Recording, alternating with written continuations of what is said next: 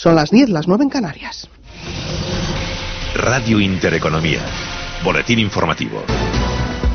Muy buenos días. Los autónomos piden confianza, estabilidad y también moderación al nuevo gobierno que vamos a conocer en su integridad el próximo domingo.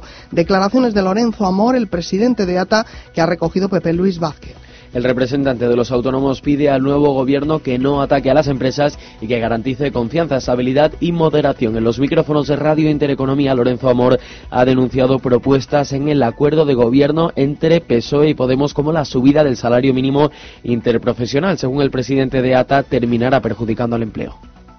Subir el salario mínimo en Madrid o en Pamplona no es lo mismo que subir el salario mínimo en Lepe o en Torremocha, por poner un ejemplo. ¿no? no es lo mismo en un comercio de una calle céntrica de Madrid que en un pequeño bar de un entorno rural. ¿no? Además, Lorenzo Amor ha comentado el resultado del barómetro del trabajo realizado por ATA que arroja que un 22% de los encuestados se vería afectado de manera negativa si subiera una vez más el salario mínimo interprofesional. Además, solo uno de cada diez autónomos prevé contratar nuevos empleados este año 2020. Y mientras seguimos conociendo detalles de quién va a conformar el nuevo gobierno en materia económica, Reyes Maroto va a mantener la cartera de industria y va a sumar además agricultura. Y José Luis Ávaros va a seguir eh, como ministro, aunque Fomento va a pasar a denominarse Ministerio de Transporte, Movilidad y Agenda Urbana. Y Fernando Grande Marlasca va a repetir al frente de Interior. Para Jesús Sánchez Quiñones, director general de Renta 4 Banco, lo fundamental van a ser las primeras medidas del Ejecutivo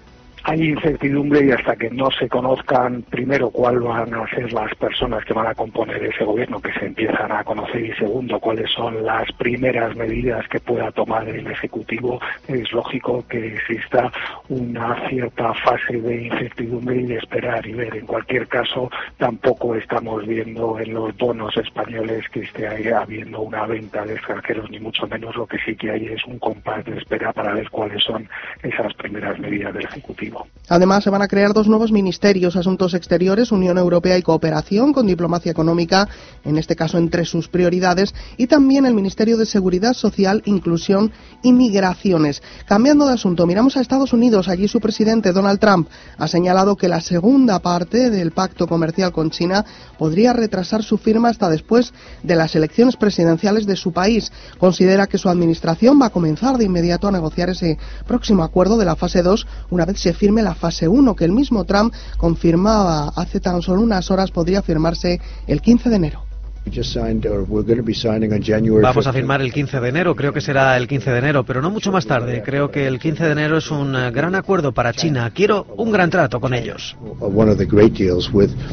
cierta tranquilidad que también se ve en los mercados financieros, aunque a esta hora tenemos una ligera tendencia negativa en el caso del IBEX 35, que baja en tiempo real un 0,14 hasta los 9.568 puntos. Hoy destacan sin duda de nuevo las subidas de IAG ya por encima de los 4 puntos porcentuales con Luis Gallego como primer ejecutivo del holding aéreo a partir del 26 de marzo. Sara Carbonell de CMC Markets el cambio en la cúpula está bien visto, bien visto. Yo creo que Gallego, pues es un hombre que tiene desde luego muchísima, muchísima experiencia, que empezó ya en los años 90. Eh, ha participado en muchos momentos importantes del holding y bueno, para España también es algo positivo tener a, un español, ¿no? Con el, con el CIE de Iberia dentro del holding. Acompañando a IAG vemos subidas para Siemens Gamesa, para Iberdrola y también para ENA frente a las caídas ya importantes superiores a los dos puntos porcentuales de Sabadell y también de Bankia, también CaixaBank, Ence y ArcelorMittal, entre los que más pierden. Si miramos al resto de plazas bursátiles del viejo continente, vemos suavidad en los avances en el caso del DAX Etra de Frankfurt o del FT100 de Londres frente a esas caídas también muy nimias prácticamente en niveles de apertura del CAC 40 o del Eurostox 50 con una ligera subida del 0,15% en los futuros americanos. Otras noticias. La sala de lo contencioso del Tribunal Supremo aborda este viernes si suspende y lo hace de urgencia ese cese de Quintorra como diputado autonómico acordado por la Junta Electoral mientras sigue pendiente que el juez Pablo Llarena se pronuncie sobre las euroórdenes contra Carlas Puigdemont y Tony Comín. Siguen escuchando Radio Intereconomía y pueden continuar informados en nuestra web intereconomía.com y en Twitter arroba Rintereconomía.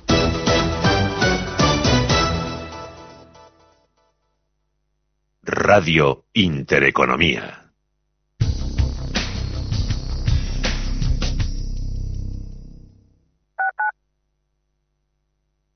Entre tú y yo está el buen humor la motivación y los mejores invitados. Y aún así, queda espacio para la salud. Paula Pérez Salazar y su ejército pacífico de colaboradores están listos para alegrarte el fin de semana. Recuerda que tu cita con ellos es ahora el sábado a las 8 de la mañana. Entre tú y yo, con Paula Pérez Salazar. Si caminas solo, irás más rápido. Si caminas acompañado, llegarás más lejos. Luna Sevilla es su asesor patrimonial de referencia. Prestando nuestros servicios como agentes de Caser Asesores Financieros, somos una empresa con amplia experiencia profesional y una clara apuesta por la formación de calidad, la información transparente y objetiva y por el asesoramiento financiero personalizado y continuado. Si desea más información, visite lunasevilla.es o llámenos al 91 762 3442. Pontareas, la mejor solución a sus cenas y reuniones de empresa. Restaurante Pontareas le ofrece la mejor comida gallega tradicional.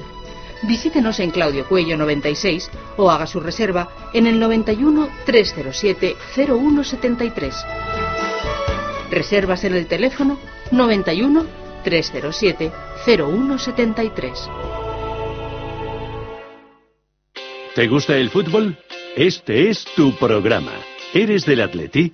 Esta es tu forma de vida hecha radio. Atlético Play. Actualidad, debate, información postpartido y noticias exclusivas. Si eres colchonero, tienes una cita con Atlético Play todos los domingos a las 11 de la noche en Radio Intereconomía. Dirige y presenta Luis Momblona. Atlético Play. Forza Atleti.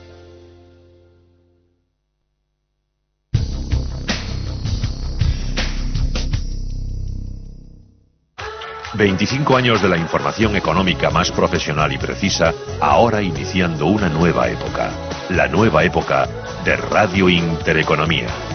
...te invitamos a seguirnos... Potencia sus inversiones con los nuevos Turbo 24. El primer turbo cotizado 24 horas de lunes a viernes creado por IG. Elija su apalancamiento, gestione su riesgo y opere sin comisiones. Todo en las premiadas apps y plataforma de IG. Opere Turbo 24 con IG, un proveedor líder del trading online. Busque IG Turbo 24 para saber más. Los Turbo Warrants son instrumentos financieros complejos y su capital está en riesgo. Puede sufrir pérdidas rápidamente. Radio Intereconomía, una excelente plataforma para anunciar tu empresa, con una audiencia exclusiva, con poder adquisitivo medio alto y que sabe lo que quiere. Teléfono 919992121 y en comercial arroba intereconomía.com. Radio Intereconomía, la radio de las empresas. Descarga la aplicación de Radio Intereconomía. Nos podrás escuchar en cualquier sitio. La forma más fácil de sintonizar con la mejor y más completa información económica. Radio Intereconomía en las plataformas Android e iOS. Emisión en directo, noticias, podcast. Descarga nuestra aplicación. Radio Intereconomía. Di que nos escuchas.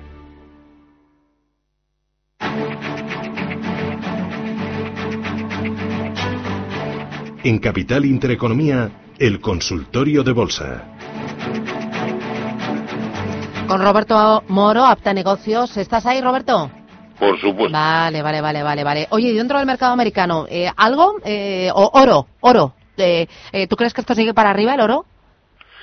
Mm, a ver, el, eh, la- donde se ha frenado es una resistencia brutal. No solamente una resistencia eh, horizontal, puesto que era el, el máximo anterior, sino que al tiempo se corresponde, y eso sí es una barbaridad, eh, como nivelazo me refiero, se corresponde exactamente con el 0,618% de Fibonacci de lo que fue toda la gran caída desde sus máximos históricos en 1925, ¿no?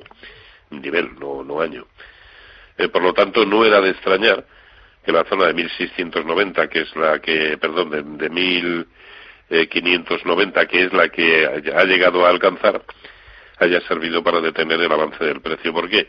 Porque por encima de esos 1590, vamos a darle un margen, 1605 o algo así, 1610, prácticamente no tendrá nada hasta como mínimo la zona de 1800 luego mm, era normal que si en algún momento iba a haber un retroceso se produjera a los niveles en los que se ha producido y probablemente ahora a corto plazo vayamos a entrar en un periodo simplemente de consolidación y pivotando sobre esa zona muy importante que son los 1565 pero eh, creo que a corto plazo sin gran carácter tendencial probablemente lo que teníamos que, que ver eh, de revalorización a corto plazo y de manera importante ya lo hemos visto. Eh, vamos con notita de voz. Hola, buenos días.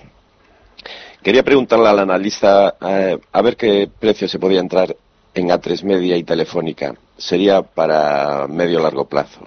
Muchas gracias. Antes lo has visto muy mal, ¿no? ¿Perdón? Antes, que lo veías mal, ¿no?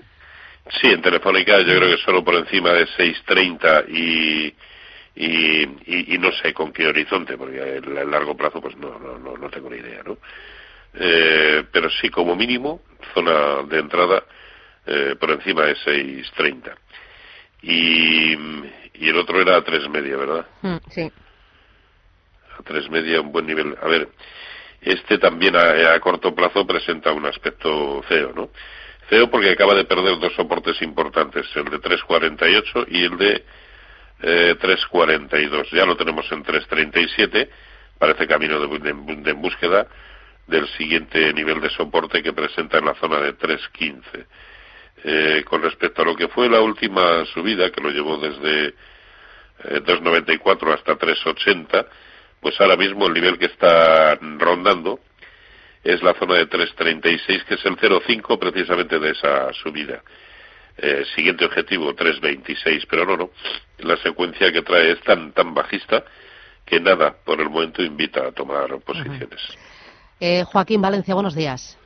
Buenos días, Laura, y feliz año y enhorabuena por el programa. Dígame. Y a Roberto quería hacer una pregunta, pero antes darle mi felicitación por la gesta de su equipo ayer en Arabia Saudí, que creo que eso es histórico. Eh, hay que ver cómo llegaban, porque les, porque les habían dado, habían anulado los goles que antes valían y ahora no valen, por lo visto. Me parece que es preciso que nos zaranden para, para tomar en serio el partido, sí. Yo, pobre, ya me sufrí ayer por, por, ayer por el, el ridículo que hizo el Valencia con el Madrid, pero bueno. Eh, mi pregunta es sencilla. Estoy harto. Entré a finales de, a principios del mes de diciembre del año pasado en Talgo y creyendo que no ha hecho nada en el 19, pues ahora este año pues hará algo, ¿no? Y ahí está. Lo compré a 606 y ahí está, en 6 euros. Mi pregunta es, ¿me las quito de encima y entro en otra cosa? Y en cosa de entrar, ¿qué le parece que hoy hay junta de Mediaset de Italia sobre la posibilidad de entrar en el Mediaset de España con el dinero de salir de Talgo. Es una pregunta un poco difícil, ya lo sé, pero bueno, como no tiene la bola, pues bueno, a ver si dos cabezas piensan mejor que una. Joaquín, que muchísimas gracias, que muy a, amable. A ustedes, un placer, y hasta estoy pronto. encantado de escucharles Yo también, todos los días. encantada, gracias. Vale. Adiós. ¿Por dónde empezamos, Roberto? Bueno, a ver, es normal que esté aburrido, ¿no? Eh, Talgo lleva desde eh, principios de diciembre, es decir, algo eh, prácticamente un poquito más de un mes, en un movimiento muy estrecho, ¿no? En un rango muy muy estrecho.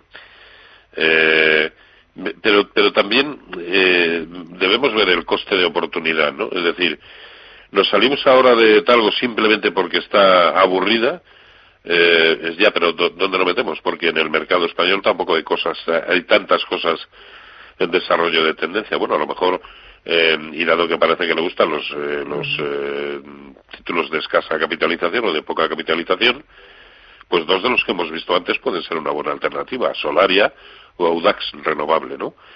Pero yo preferiría hacerlo cuando realmente haya una tendencia clara en el IBEX.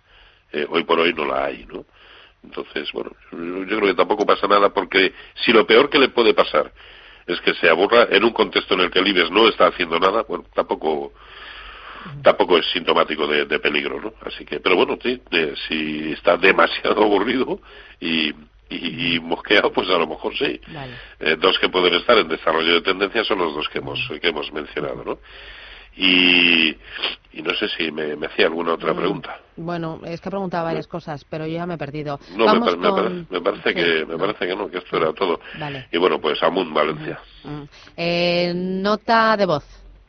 Buenos días. Me gustaría saber su opinión sobre el Broadcom, el semiconductor de Estados Unidos, que está últimamente bajando, y también Puma de Alemania. Muy bien. Gracias. Muchas gracias. Puma, eh, mira, este es uno de los valores que me recomienda mucho eh, Miguel Méndez. Eh, pues si lo No- no recomienda sé tú. Miguel, si lo recomienda Miguel Méndez tiene que ser bueno. No, hombre, si Eh, me lo dices tú, pues entonces ya digo, oh, a por todas. Va- vamos a ver. Eh, Puma, aquí lo tenemos. Bueno, eh, a ver, tiene una pinta excelente. El único y gran problema, a mi entender, es que ahora mismo está atacando de nuevo eh, sus máximos históricos, aquellos con los que eh, a principios de octubre no pudo, es decir, la zona de 73.30, 73.35, está justamente ahí. Así que, desde luego, si la pregunta la plantea para entrar, no, en resistencias no se compra. Ahora, eh, si rompe bien y se va por encima de 74.50, por ejemplo, sí, sí, ¿por qué no? A comprar. El aspecto es muy bueno. Eh, el, problema es que el- el- lo que ha puesto de manifiesto eh, que es un soportazo eh, de medio plazo brutal es 65 y claro 65 con respecto al nivel actual queda demasiado lejos como para, para plantear un stop así que si, se dan las circunstancias para entrar insisto por encima de 74.50 aproximadamente eh, eh, pues entonces sí, un stop loss no superior al 4%. Pero yo creo que justo en este momento hay que esperar. Pero la pinta, por supuesto, es muy buena. Vale. Eh, Ana Rivero, Santander Asset Management, ¿qué tal? Buenos días. Hola, buenos días, Susana. Eh, antes de mirar la semana que viene, esta semana tenemos, eh, este viernes tenemos dato importante en Estados Unidos, ¿verdad? Sí, tenemos eh, dato importante y bueno, pues la creación de empleo siempre es algo que, que se ha seguido muy muy cerca, a pesar de ser un indicador retrasado de la economía, pero siempre es el, el- el indicador que, que sigue yendo bien y que sigue manifestando que la fortaleza de fondo de la economía americana, aún, con, aún en desaceleración, pues, pues no hay que desdeñarla. ¿no? Eh, para la próxima semana, ¿viene cargadita?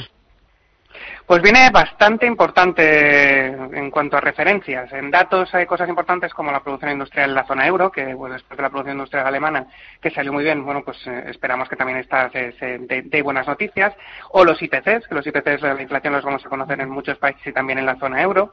Y luego en Estados Unidos, eh, pues eh, hay, eh, además del IPC, hay que estar eh, atento también a lo que es eh, la, la firma de, finalmente ¿no? del acuerdo de fase 1 entre Estados Unidos y China, a ver qué, qué se mueve alrededor de, ese, de esa firma. Y hablando de China, también vamos a tener el PIB del cuarto trimestre, que ese sí que es un dato muy relevante el viernes. Mm, eh, aquí en España, eh, la composición del nuevo gobierno, el hecho de que ya arranquemos legislatura, eso tranquiliza. Esta mañana había un informe de, no sé si era de VS, que decía que a la renta fija no le va a afectar, pero que la bolsa sí que le puede afectar a las compañías cotizadas, quizás más a las más sensibles a una subida de impuestos o a una desaceleración. Eh, las más eh, intervenidas como inmobiliarias, como el sector financiero. ¿Tú cómo lo ves, Ana? Yo creo que eso es lógico que pase, me refiero al posicionamiento eh, sectorial ahora cuando hay un cambio de gobierno. Bueno, es que un cambio no es un cambio realmente, o sea, es una, una composición diferente, ¿no?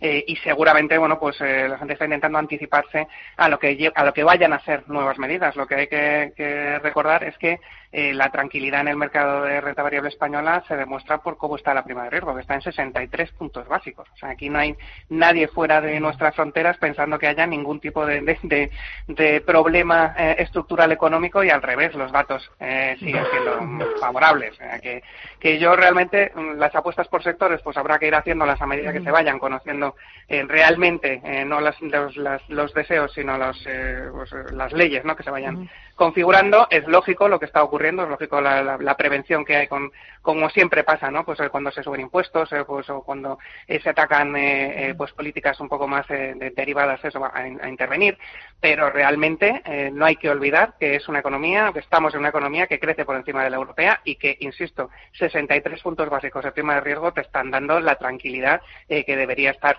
todo el mundo teniendo también en el mercado de renta variable. Mm, ¿Tú crees que la renta variable española está infraponderada respecto a sus compañeras europeas? Vamos, está claramente infraponderada en carteras e infravalorada respecto a lo que valen muchas de las compañías. Y si este es el año en el que, eh, por ejemplo, podamos ver eh, recuperar bancos, como hemos empezado a ver algún destello ¿no? en las últimas eh, semanas, pues eso te va a tirar un poco más del IBEX, que desde luego se ha quedado rezagado de forma bastante clara. Y también Latinoamérica, con lo que ha ocurrido con las divisas, pues, pues también va a ser un factor relevante este año en, Estados, este, en este en esta apuesta ¿no? por, por, la bolsa española. Muy bien, pues Ana Rivero Santander Asset gracias. Buen negocio, buen día.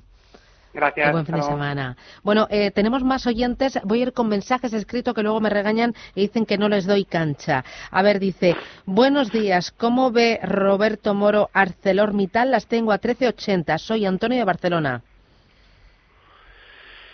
Eh, a mí no, no es un título que me, que me guste, ¿no? Eh, la forma que ha tenido de de, bajar cuando alcanzó los máximos en la zona pues de 17 prácticamente. Eh, ahí nos dejó una pauta clarísima, un arami bajista que desde luego está cumpliendo, ¿no? Y ahora está tratando de sujetarse en lo que es la media móvil de 200 sesiones. Pero el recorrido que están haciendo eh, homólogos como, eh, como Alcoa no invita precisamente al optimismo, ¿no? Con lo cual, está, yo creo que hay que estar más pendiente de soportes en la zona de 14.70 y, y más eh, importante el de 14.30, porque de perderlos, pues entraríamos nuevamente en una fase correctiva que sí parece haberse iniciado y de la que tendríamos confirmación, ¿no? yo, no, yo creo que eh, si se pierden, eh, y con esa posición que, que tiene, si pierde la zona de 14, eh, con la que he comentado, la primera, la 14.70, yo cerraría la posición, sí. Muy bien. Eh, vamos con nota de audio. Hola, buenos días. Soy Ana de Madrid. Ayer hice una pregunta sobre Telefónica porque eh, lo recordarán. Le dije que las compré ya hace mucho tiempo a 22, las dejé ahí, no me hacía falta el dinero y luego volví a recomprar a 15, 50, pues para ver si aquello se unificaba un poco. Lo que pasó es que vino bajando, bajando y claro, yo según está diciendo ahora Roberto Moro, pues estoy un poco asustada. Quiere decir, ¿qué va a pasar con Telefónica? ¿Va a desaparecer? Mm. ¿Qué hacemos? ¿Aguantamos? Es que yo tengo bastantes títulos ahí en, Telefónica, entonces la verdad es que me gustaría que me dieran una esperanza. Y hace no mucho escuché a un eh, interventor de, vamos, de aquí de la emisora y dijo que, que, bueno, que sería el año de Telefónica, que se iba a revalorizar un 50%. Entonces estoy hecha un lío, a ver si me pueden aclarar algo, por favor. Vale, y un poquito positivo, a ver si puede ser. Roberto, Muchas gracias. ¿qué le decimos a la señora? Que está preocupada con Telefónica con lo que has dicho, hombre. Sí, bueno, y, es, y es normal, ¿no? Eh, yo ah, hablo en función de lo que se desprende de los gráficos, el gráfico es feo el gráfico es feo y hoy por hoy sigue anticipando caídas eh, que, en un principio y mientras los índices no estén en plan correctivo y hoy por hoy no lo están en absoluto, pues pueden ser, eh, eh, digamos, caídas que piano piano pues lo acerquen a esa zona de soporte que tiene la zona de 5,70 o algo así, ¿no? En principio, tampoco tendría por qué ser algo más dramático que eso y ni mucho menos pienso que, que Telefónica vaya a desaparecer ni nada semejante. Es más, es uno de los títulos que ya ha demostrado que eh, cuando vienen bien dadas lo hace muchísimo mejor eh, que sus homólogos europeos, ¿no? Con lo cual, eh, bueno, es que simplemente, pues, todos, todas las telecos grandes en Europa están de capa caída. Y Telefónica no es una excepción, sin más. Entonces, que es problemático a corto o medio plazo, sin duda, lo está poniendo de manifiesto. A largo plazo, pues yo creo que no corre ningún riesgo de desaparecer y que sea cuando sea que suceda, eh, volverá a alcanzar niveles muy similares a los que a los equivalentes a sus precios eh, contando con el pago de dividendos. Vamos con nota de voz, texto. Eh, mira, la última de texto. me escribe un oyente, me pregunta por Amper. Dice, señor Roberto Moro, buenos días. ¿Cómo ve una entrada en Amper a largo plazo? José Manuel de Madrid. Tú lo del largo plazo no lo ves y lo de Amper ya no lo sé. Yo el largo plazo no lo contemplo para nada y en, en Amper solamente entraría, eh, sea cual sea el horizonte, con precios de cierre por encima de 0,30. Por encima de 0,30 la verdad es que su aspecto mejora bastante. No es feo, ¿eh? El que tiene. es simplemente, digamos que en el largo plazo lateral alcista, en el larguísimo es evidente que es eh, que es eh, bajista, ¿no?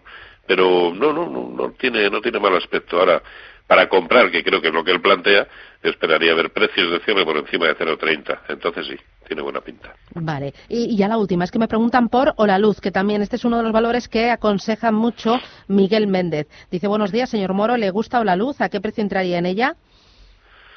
Pues a la luz, uh, vamos a ver, porque eh, si no recuerdo mal, es la primera vez que voy a ver este, no, eh, he hablado de más, eh, no porque no lo, no lo tengo. Vale, pues nada. No lo, no lo localizo. Pues lo si no le importa eh, que, me, que me plantee bueno. la pregunta, lo digo porque se me va a olvidar seguro, que me plantee la pregunta en el, en el mail, en rmorobolsa.gmail.com y yo me comprometo a contestarle. Vale. Y www.robertomoro.com. Un placer, bueno, sí, Roberto. Esa, esa, es una página Hombre, ineludible. Esta es básica. Yo todos los días cuando me levanto, eh, cuando entro aquí al estudio, lo primero es de mis eh, cabeceras www.robertomoro.com.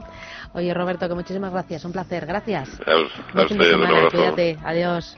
Igualmente.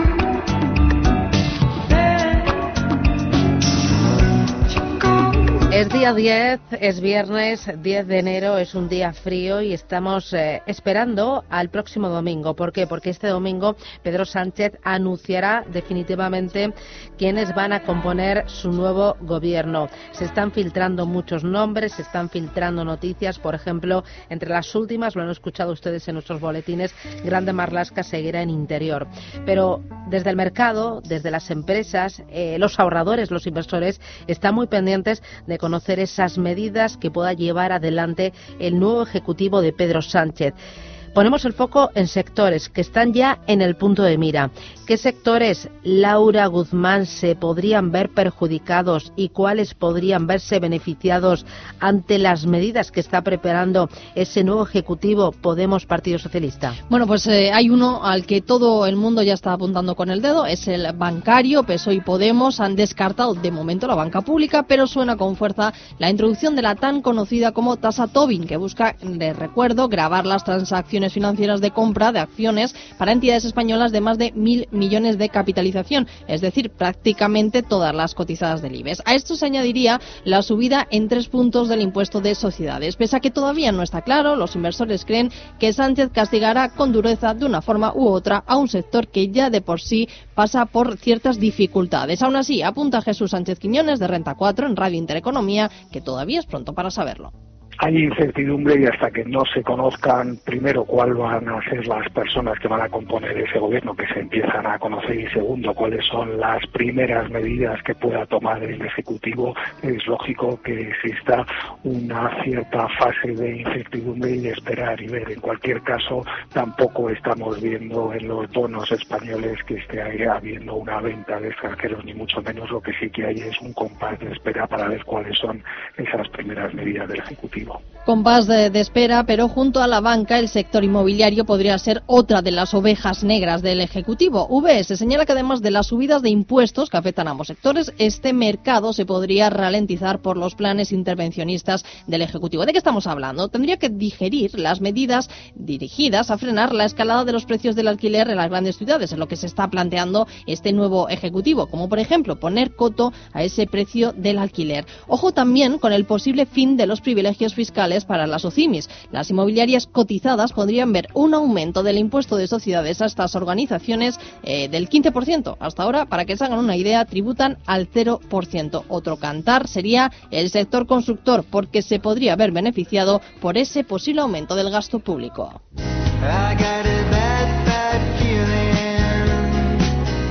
Cambiamos de sector y ahora nos vamos a fijar en el energético. Aquí podemos decir que la opinión es diversa. Las eléctricas podrían salir penalizadas porque si vemos los programas electorales de PSOE y Unidas Podemos, podrían verse obligadas a ofrecer gratis el servicio de luz y de gas a las personas y familias que tengan una baja renta o vía de ingresos. Sin embargo, los planes de impulso a las medidas contra el cambio climático, ya saben esa sorpresa de la vicepresidencia Teresa Rivera de transición ecológica, podría ser un revulsivo para las renovables.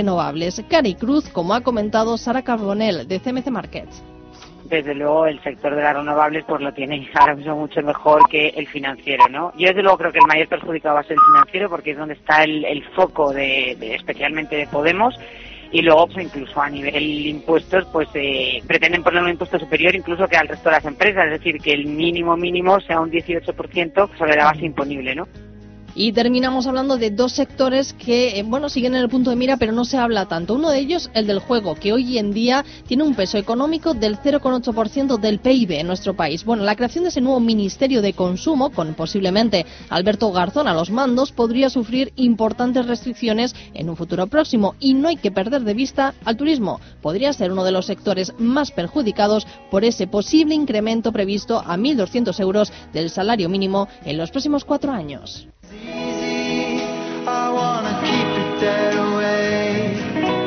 Times may be rough, but never.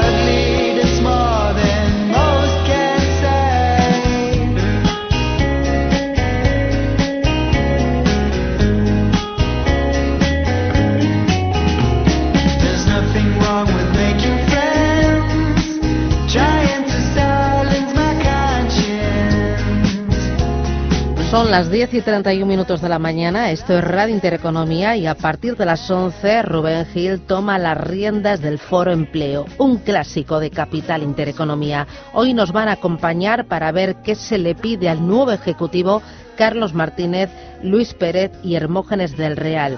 Vamos a ver también... eh, con Andrés Dulanto, periodista eh, especializado en economía, en mercados y en el sector emprendedor. Vamos a hablar también de emprendedores y de otros muchos más asuntos de actualidad. El foco en el empleo a partir de las 11 de la mañana en Radio Intereconomía. Antes tendremos otros muchos más contenidos. Vamos a charlar con... eh, en este bloque con Domenech Biosca, él es presidente de Educatur y de la Asociación de Expertos en Empresas Turísticas. Vamos a ver también desde el sector turismo, ya saben que es una de las patas importantes de la economía española, qué se le pide al nuevo Ejecutivo. Y ojo, porque vamos a hablar de esa propuesta de suprimir el puente aéreo. Ya las patronales de Madrid, la patronal también de Cataluña, han recordado que eliminar las conexiones perjudica claramente a la economía. Incluso el vicepresidente regional madrileño ha afirmado que Colau, con esta medida, lo que quiere es dar un paso atrás y volver a la aldea. Los empresarios siguen defendiendo el avión. Esto y más se lo contamos aquí en Radio Intereconomía.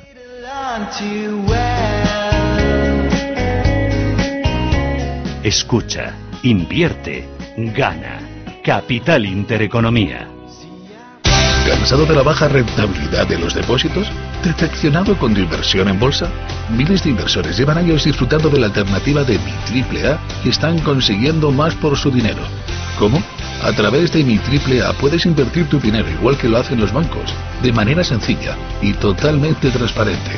Entra en mitriplea.com y descúbrelo. Recuerda, Mi Triple A.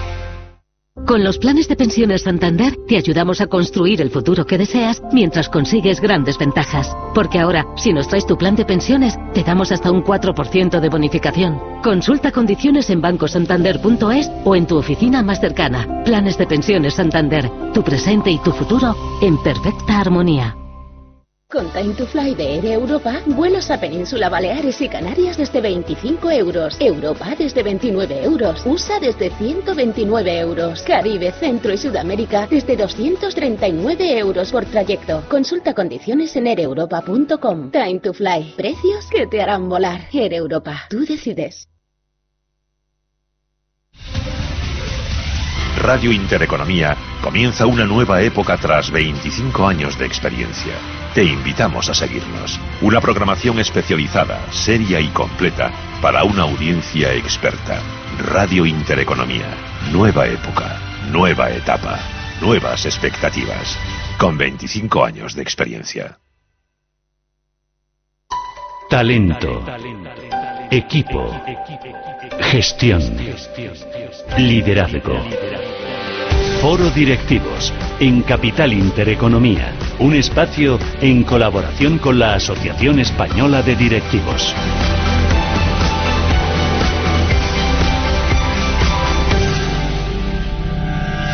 ¿Por dónde vamos, Elena? Adelante. Bueno, pues comenzamos año, comenzamos también eh, este espacio de foro directivo en colaboración con la Asociación Española de Directivos y hoy, fíjate, vamos a hablar de mujeres que invierten en mujeres. Eh, Susana, ¿a ti qué te suena?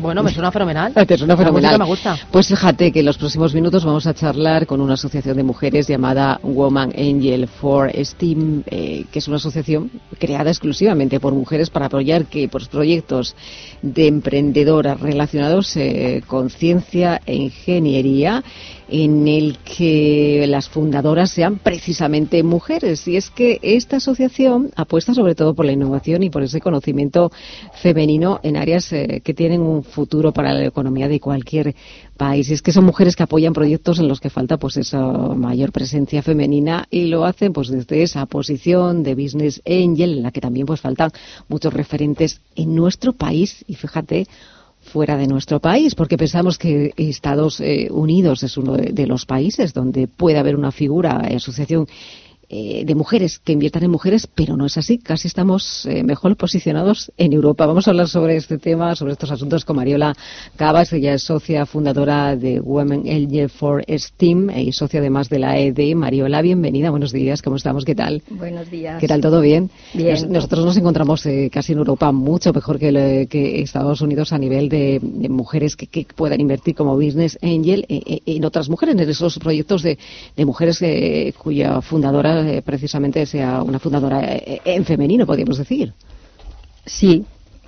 Eh, en Estados Unidos, el- solamente el 2% del capital riesgo va a empresas lideradas por mujeres.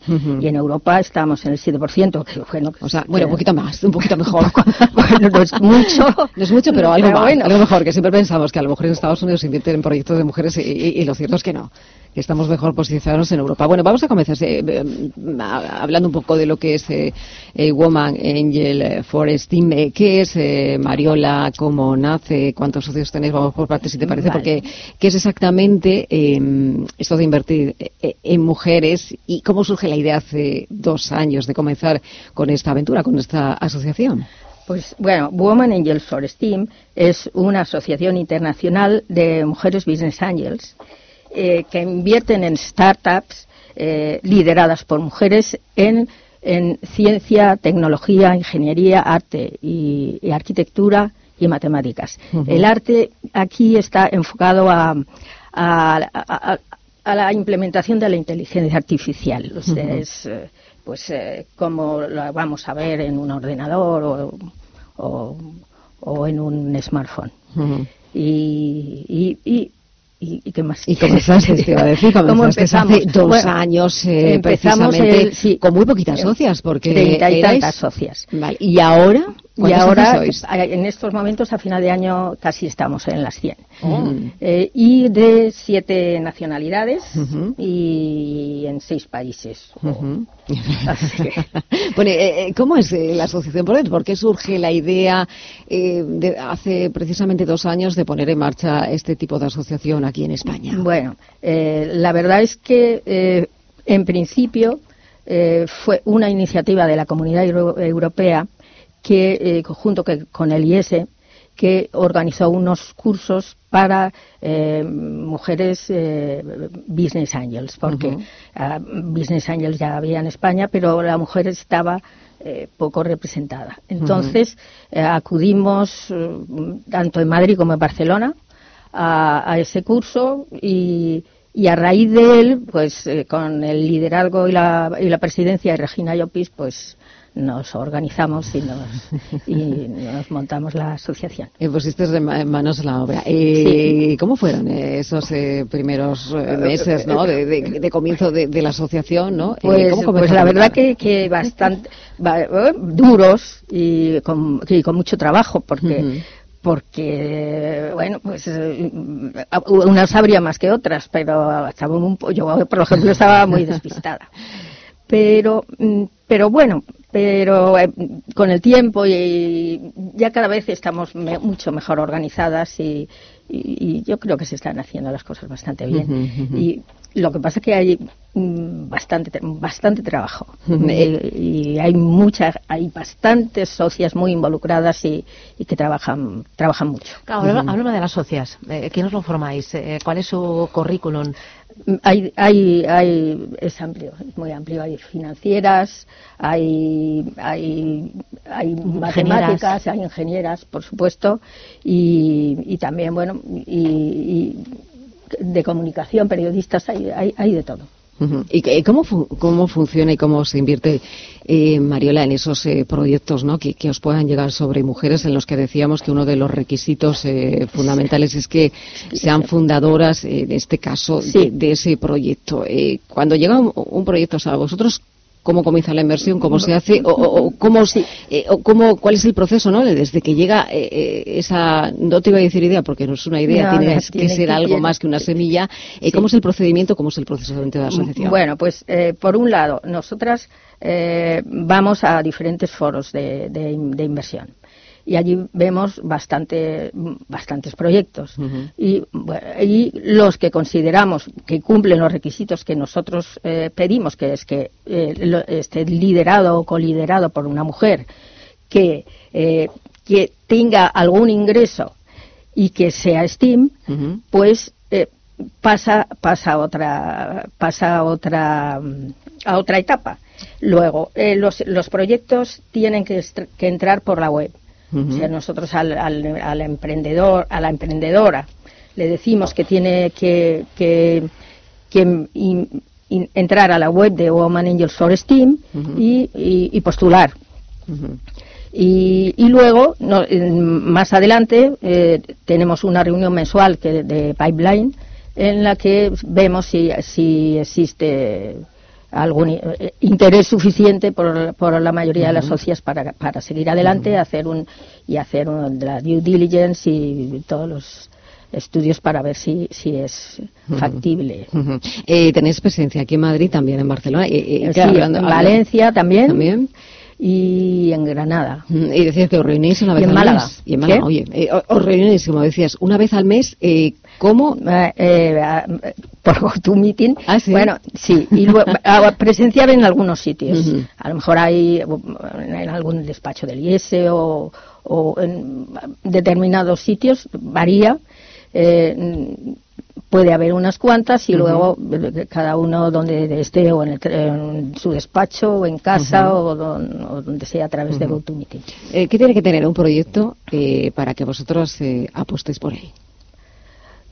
Pues, pues, eh, pues lo, las- lo- lo que te he dicho, pero realmente, bueno, también pasa, un- pasa una cosa. También como te lo presenten es, es fundamental el que te lo presenten. Eh, que, que si entran muchos proyectos a la vez puede alguno salir perjudicado. Porque por, por falta de, de- por, por- por falta de medios humanos. Por- porque y, y además por un poco para que no hubiese dispersión. Pero pero si no pues pueden la verdad es que eh, tenemos hemos ten- pro- invertido en 12 proyectos y, y tres en la, se- la segunda ronda. Mm, Entre los proyectos eh, sobre los que podamos hablar, eh, que no sé si recuerdas eh, algunos de los dos primeros eh, proytos eh, que llevasteis a cabo y, cómo fue, a qué se Pues, dedica, bueno, por ejemplo, sí, Mariela. La verdad es que eh, ten- mm, tenem- tenemos médicos también hay- y, y al- en- dentro de la asociación y, y tienen eh, bastante involucrados, entonces la verdad que tenemos bastantes proyectos eh, sanitarios.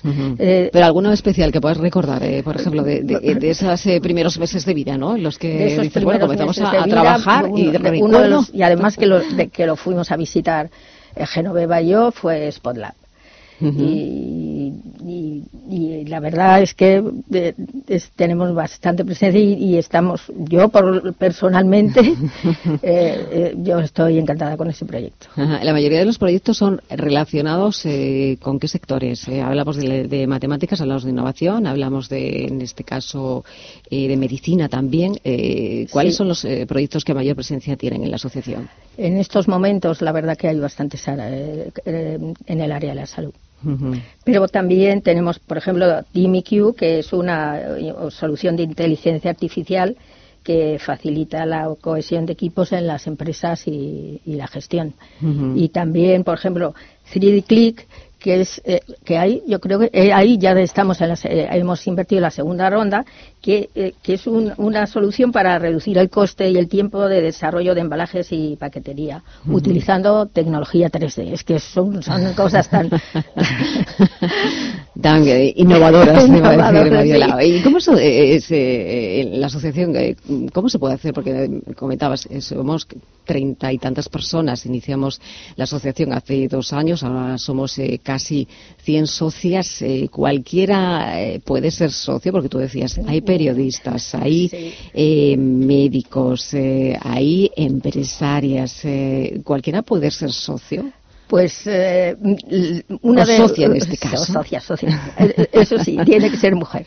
Bueno, pues una mm, eh, una cosa que que, que es Requisito un necesario. requisito, aparte Sí. de ser mujer, es eh, es que sea una profesional y luego tiene que estar presentada por, por dos por dos socias.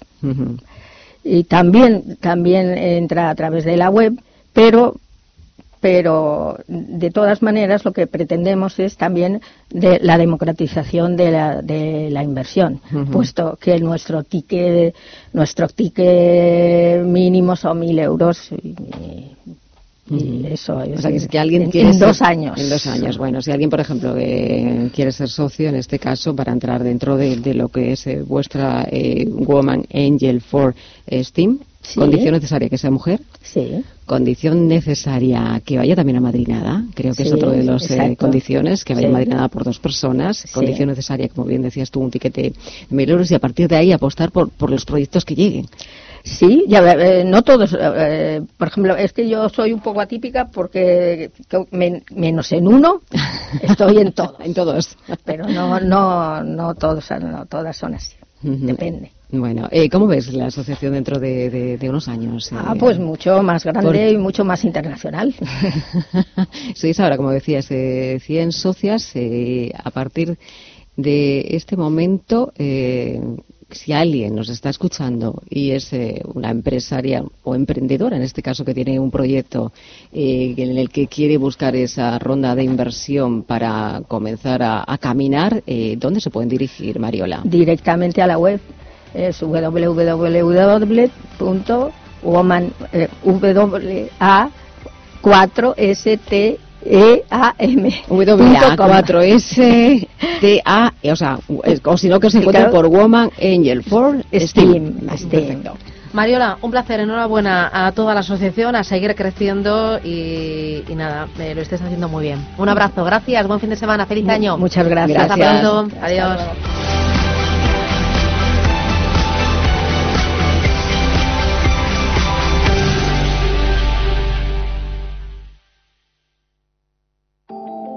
Capital Intereconomía les ofrece la noticia sostenible de la semana.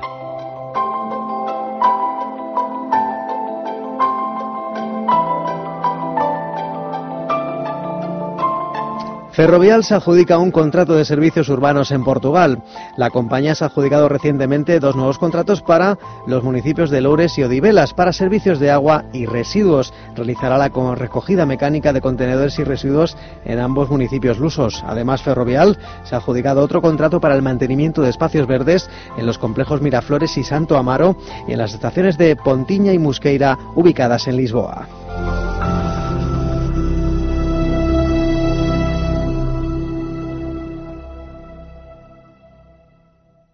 Los viernes a las 10 de la noche tienes una cita con otro gato, el gato gourmet. Andrés Sánchez Magro presenta una guía semanal gastronómica, enológica, de restaurantes, literaria, musical, con todos aquellos ingredientes necesarios para cocinar la buena vida. El gato gourmet, los viernes a las 10 de la noche aquí, en Radio Intereconomía.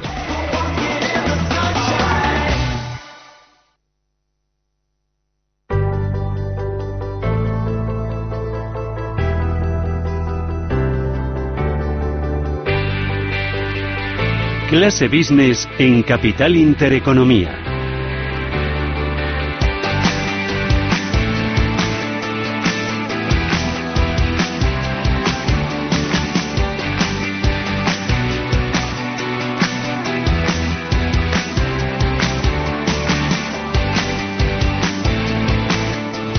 Llegamos a las 11 de la mañana. Rubén, ¿con qué vamos? Vamos a hablar de turismo un poquito, ¿no? Vamos a, Vamos, a vamos. viajar, a ver si nos dejan viajar en puente aéreo. ¿eh? Que, Sí, que nos van a dejar. ¿Que nos van a dejar? Bueno, vamos a ver si al final sale o no adelante esa propuesta, que es una propuesta que ha hecho el Ayuntamiento de Barcelona de pedir al aeropuerto del Prat que elimine el puente aéreo Barcelona-Madrid para reducir las emisiones. Quiere acabar con los vuelos que tengan una alternativa ferroviaria como es este mm, caso. Los empresarios de Madrid y Cataluña ya han rechazado la propuesta, alertan de los efectos que puede tener sobre el turismo y destacan también la importancia de que ambas ciudades dispongan de cuanta más conexiones posibles eh, mejor. Vamos a hablar de este asunto con Maribel Rodríguez, vicepresidenta del Congreso Mundial de, de Viajes y, y de Turismo. Maribel, ¿qué tal? Bienvenida, ¿cómo estás? Buenos días. Buenos días y feliz año. Feliz año, feliz año. Feliz año va a ser para el turismo también, ¿no? Pues sí, por supuesto. Llevamos los últimos 10 aos creciendo de manera constante por encima de la economía global y así, así seguiremos los próximos 10 y obviamente de manera sostenible y pensando en el futuro de nuestro planeta y también en el futuro de, de, bueno de, del impacto económico que el turismo tiene en cualquier sociedad y, y país no Mm. Esa lucha por el, eh, esa lucha por por, eh, por, eh, combatir el cambio climático es lo que está detrás de esa propuesta del Ayuntamiento de Barcelona de suprimir ese puente aéreo Madrid-Barcelona para reducir los viajes en avión que contaminan más que, por ejemplo, los del tren. ¿Qué te parece la medida, Maribel? Bueno, yo, bueno, es una medida chocante. En primer lugar, porque espero que hayan analizado exactamente el impacto económico y sobre todo social que esto podría tener para los habitantes de- de Cataluña, porque ya no solamente quitar el puente aéreo entre Madrid y Barcelona es una sería una gran pérdida y aparte de que entiendo que habrán calculado lo- la misma, sino también es que está cortando la conectividad de Cataluña con el resto del mundo gracias al hub que tiene eh, el aeropuerto de, de Madrid-Barajas con el resto del mundo y principalmente con Latinoamérica, con lo cual es una medida tanto extraña. Por otro lado, bueno, pues la aviación comercial, eh, como el resto del sector turístico, está haciendo todos los esfuerzos posibles y quieren ser parte de la solución en, el, en, en todo el tema climático y ambiental y a día de hoy pues están haciendo grandes esfuerzos y grandes actividades para, para que así sea, con lo cual yo no sé qué tipo de medida entiendo que hayan rechazado la misma, ya no solamente por el impacto económico, que obviamente es brutal, sino es también la una manera de cortar y descomunicar una, una región de España con el resto del mundo. Hay Y, que destacar pues que es una propuesta, que no tiene competencias. es una petición, por así decirlo, ¿no? Porque el Ayuntamiento no tiene... que claro, claro, obviamente, pero es extraña y es complicada de entender y desde luego no beneficia para nada a, a- no beneficia ni siquiera a Barcelona, por supuesto, sino que tiene repercusiones. Ten en cuenta que todo lo que atrae el turismo eh, de manera directa, indirecta e inducida repercute ya no solamente en, los sueldos, en los empleos, en los puestos de trabajo, en las empresas y en todo lo que está en torno a ellos, sino que también eh, como industria y todo lo que ello genera, pues también facilita la inclusión social, el empleo de la mujer, la educación. Por eso me parece un poco extraño y me pregunto si se han valorado realmente desde el ayuntamiento los beneficios y las desventajas que esto podría llegar a tener. No creo que sea una buena idea. En todo caso, el, el mercado se regula por sí solo en este sentido. Una vez que hay muchísimas eh, que, que- que, mm, compañías de ferroviarias que crecen y que ah, el- la, demanda pues eh, aumenta y, y los precios bajan, etcétera, el mercado se autorregula, las empresas saben perfectamente cómo hacerlo y en un momento dado, pues el que haya o no haya puente aéreo ya sería un tema, digamos, que, que naturalmente pues eh, surgiría, ¿no? De los resultados de cuál sea la cantidad de personas que lo necesiten o no, pero desde luego no es una competencia que vaya más allá de, de lo que, bueno, pues el mercado mismo en este caso, pues eh, plantee. Ma- Hablando de, de turismo, hablando de sostenibilidad, cita importante la semana que viene se presenta FITUR, la Feria Internacional del Turismo, que se va a celebrar en IFEMA una semana después, del 22 al 26 de enero. Va a apostar, entre otras cosas, también por la sostenibilidad, por la tecnología, por la especialización. Y hablando de turismo, Maribel, es la cita con mayúsculas, ¿verdad? Bueno, es una de las citas más importantes del mundo. Desde luego en España es la número uno y a nivel mundial pues está en el ranking de, la, de las primeras. Es muy importante en primer lugar porque Bueno, es la primera del año, eso sí, eh, es la verdad eh, eh, cada vez más, más importante, tiene una gran presencia de, de todo Iberoamérica y bueno a nivel mundial y sobre todo también es una manera de demostrar y, y enseñar a nivel también local las diferentes regiones y una gran oportunidad de, ser una vitrina de lo que significa el turismo en España. Eh, bueno, pues eh, durante esta semana se, se tratan muchos temas.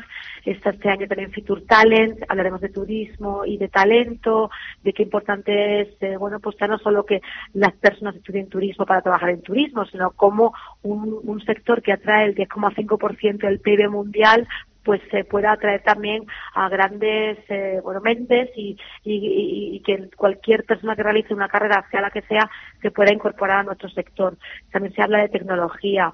Eh, como, como sabéis, el turismo está siempre a la avanzadilla en todo lo que tiene que ver tecnología, biometría, porque bueno, realmente cada vez más eh, subsectores dentro del turismo se dedican a ello. Y bueno, pues es un momento también de trabajar, de trabajar sobre la promoción turística de los destinos. Eh, la España, digamos, ahora también se está hablando mucho y es muy importante, no solamente a nivel España, a nivel mundial, de la deslocalización de las grandes urbes, intentar promocionar y trabajar áreas secundarias o terciarias, porque bueno, los beneficios que esta industria trae eh, son enormes y pues también se, se hablará de ello. Pero para, para España es muy importante, durante una semana pues se debate, se hacen negociaciones, eh, a nivel mediático internacional también pues eh, se discute sobre sobre qué está pasando, cuáles son las tendencias, los destinos a, eh, de moda. Bueno, pues esto va a suceder todo en Madrid y esperemos con éxito como cada año va haciendo. Allí estaremos y espero verte por allí. Pero antes hablamos, el viernes que viene. Seguimos hablando de, Perfecto. de turismo. Maribel Rodríguez, gracias. Hasta la semana ti, que viene. Buen fin de semana. Hasta luego. Gracias, adiós.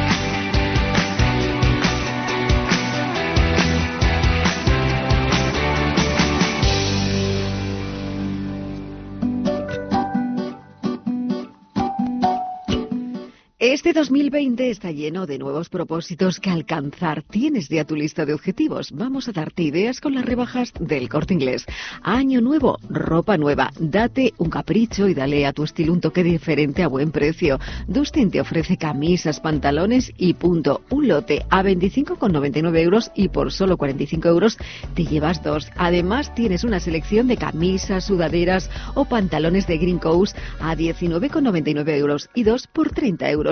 Y con esto ya tienes ropa para estrenar en tus planes de este año 2020. Y para momentos más formales, tienes, si tienes algún evento especial o para ir a trabajar, dale un look más atrevidos con los trajes de Dustin por solo 139 euros. Todo para ayudarte con tus propósitos de año nuevo, sean cuales sean, solo del 7 de enero al 29 de febrero con las rebajas del corte inglés. Este año sé que sí.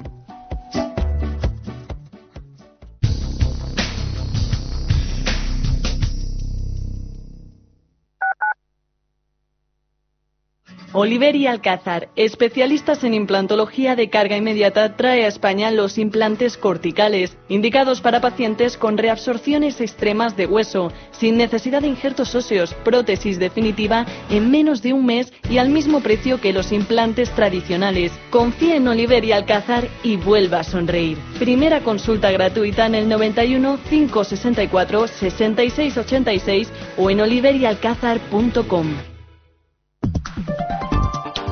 En el lenguaje bursátil, un caballero blanco es el inversor físico o jurídico que acude al rescate de una compañía que está siendo objeto de una OPA hostil u oferta de compra no deseada. Este Salvador aparece para lanzar una oferta mejor que la que se considera enemiga y entra en la puja por la compra mejorando la propuesta inicial. El héroe puede aparecer de forma voluntaria o puede ser buscado por la empresa que se siente amenazada. En este contexto financiero, un caballero blanco evita que pequeñas compañías sean absorbidas sin posibilidad de defensa por los temidos tiburones financieros y garantiza compras más ajustadas a la rentabilidad. La guerra de ofertas siempre eleva el precio y ante esa situación el comprador inicial puede desistir de sus intenciones. Uno de los ejemplos más claros en la historia reciente se produjo en la prolongada OPA de gas natural sobre Endesa entre 2005 y 2007. La eléctrica alemana E.ON se incorporó a la puja como caballero blanco, aunque finalmente ni una ni otra se hicieron con el control de la eléctrica. Fue la italiana Enel en 2009 quien consiguió llevarse el gato al agua.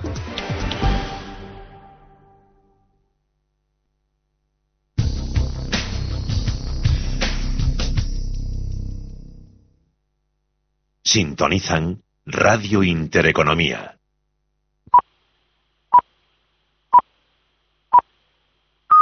Son las 11 de la mañana, a las 10 en Canarias.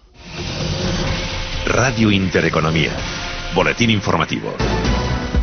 Muy buenos días. Abrimos con una noticia de última hora porque el Tribunal Supremo ha desestimado por unanimidad la medida cautelarísima presentada por la defensa del presidente de la Generalitat catalana, Quim Torra, contra el acuerdo de la Junta Electoral Central que le retiró su credencial de diputado tras haber sido condenado por el Tribunal Superior de Justicia de Cataluña a un año y medio de inhabilitación por un delito de desobediencia. Eso sí, mientras poco a poco se va completando ya el puzzle de lo que va a ser el nuevo gobierno de nuestro país, que va a contar además con carteras redenominadas, informa Pepe Luis Vázquez. No será hasta el próximo domingo cuando conozcamos la foto definitiva. Sin embargo, Moncloa va filtrando con cuentagotas la conformación del próximo Ejecutivo. Este viernes hemos conocido que varios nombres mantienen sus carteras. Isabel Cela con Educación, Pedro Duque con Ciencia, Luis Planas con Agricultura, Fernando Grande Marlasca con Interior y Margarita Robles con Defensa. También mantiene su cargo José Luis Ábalos, aunque su ministerio pasa a llamarse Transporte Movilidad y Agenda Urbanantes Fomento. Y conocido que salen del Ejecutivo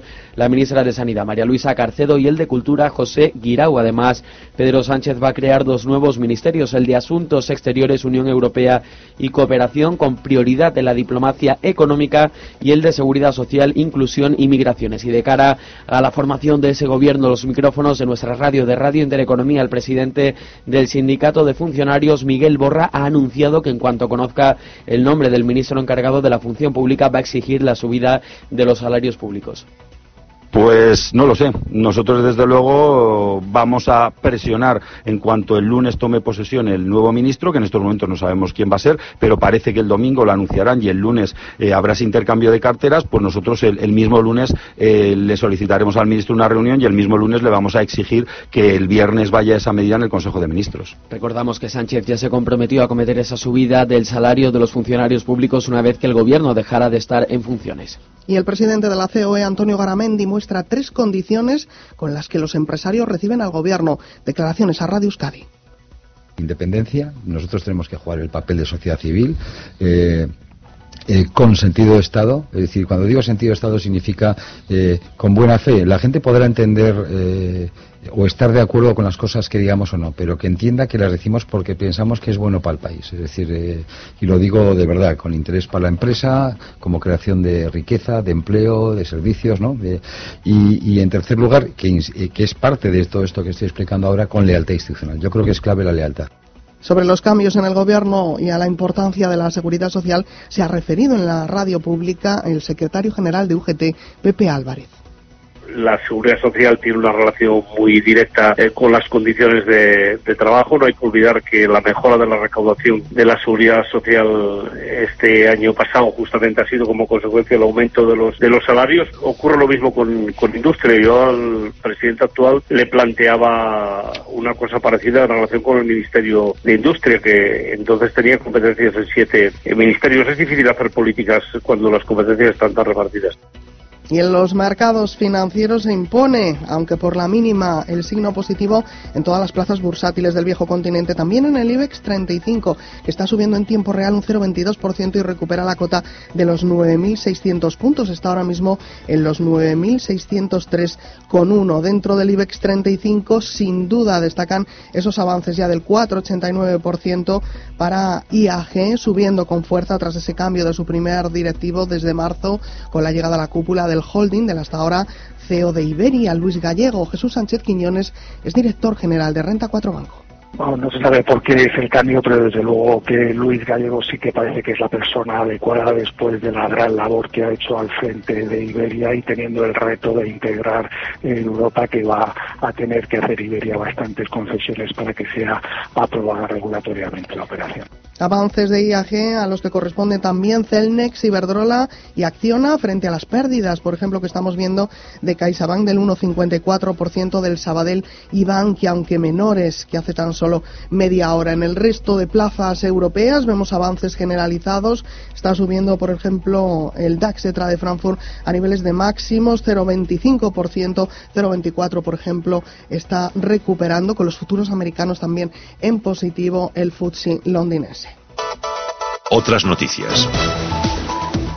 Les contamos también que el padre y la mujer del líder de Esquerra, Oriol Junqueras, han presentado en la mañana de este viernes la petición de habeas corpus al juzgado de Manresa, en Barcelona, para pedir su puesta en libertad inmediata, según han anunciado los republicanos independentistas. Siguen escuchando Radio Intereconomía. Pueden seguir informados en intereconomía.com y también en Twitter, arroba R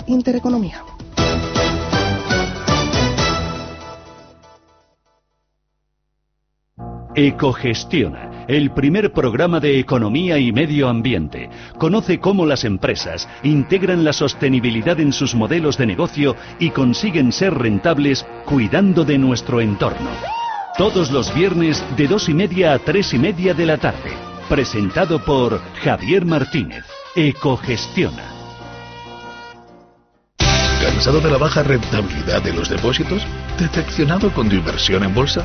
Miles de inversores llevan años disfrutando de la alternativa de Mi Triple A y están consiguiendo más por su dinero. ¿Cómo? A través de Mi Triple A puedes invertir tu dinero igual que lo hacen los bancos, de manera sencilla y totalmente transparente. Entra en mitriplea.com y descúbrelo. Recuerda, Mi Triple A. Con Time to Fly de Air Europa, vuelos a Península Baleares y Canarias desde 25 euros. Europa desde 29 euros. USA desde 129 euros. Caribe, Centro y Sudamérica desde 239 euros por trayecto. Consulta condiciones en aereuropa.com. Time to Fly. Precios que te harán volar. Air Europa. Tú decides.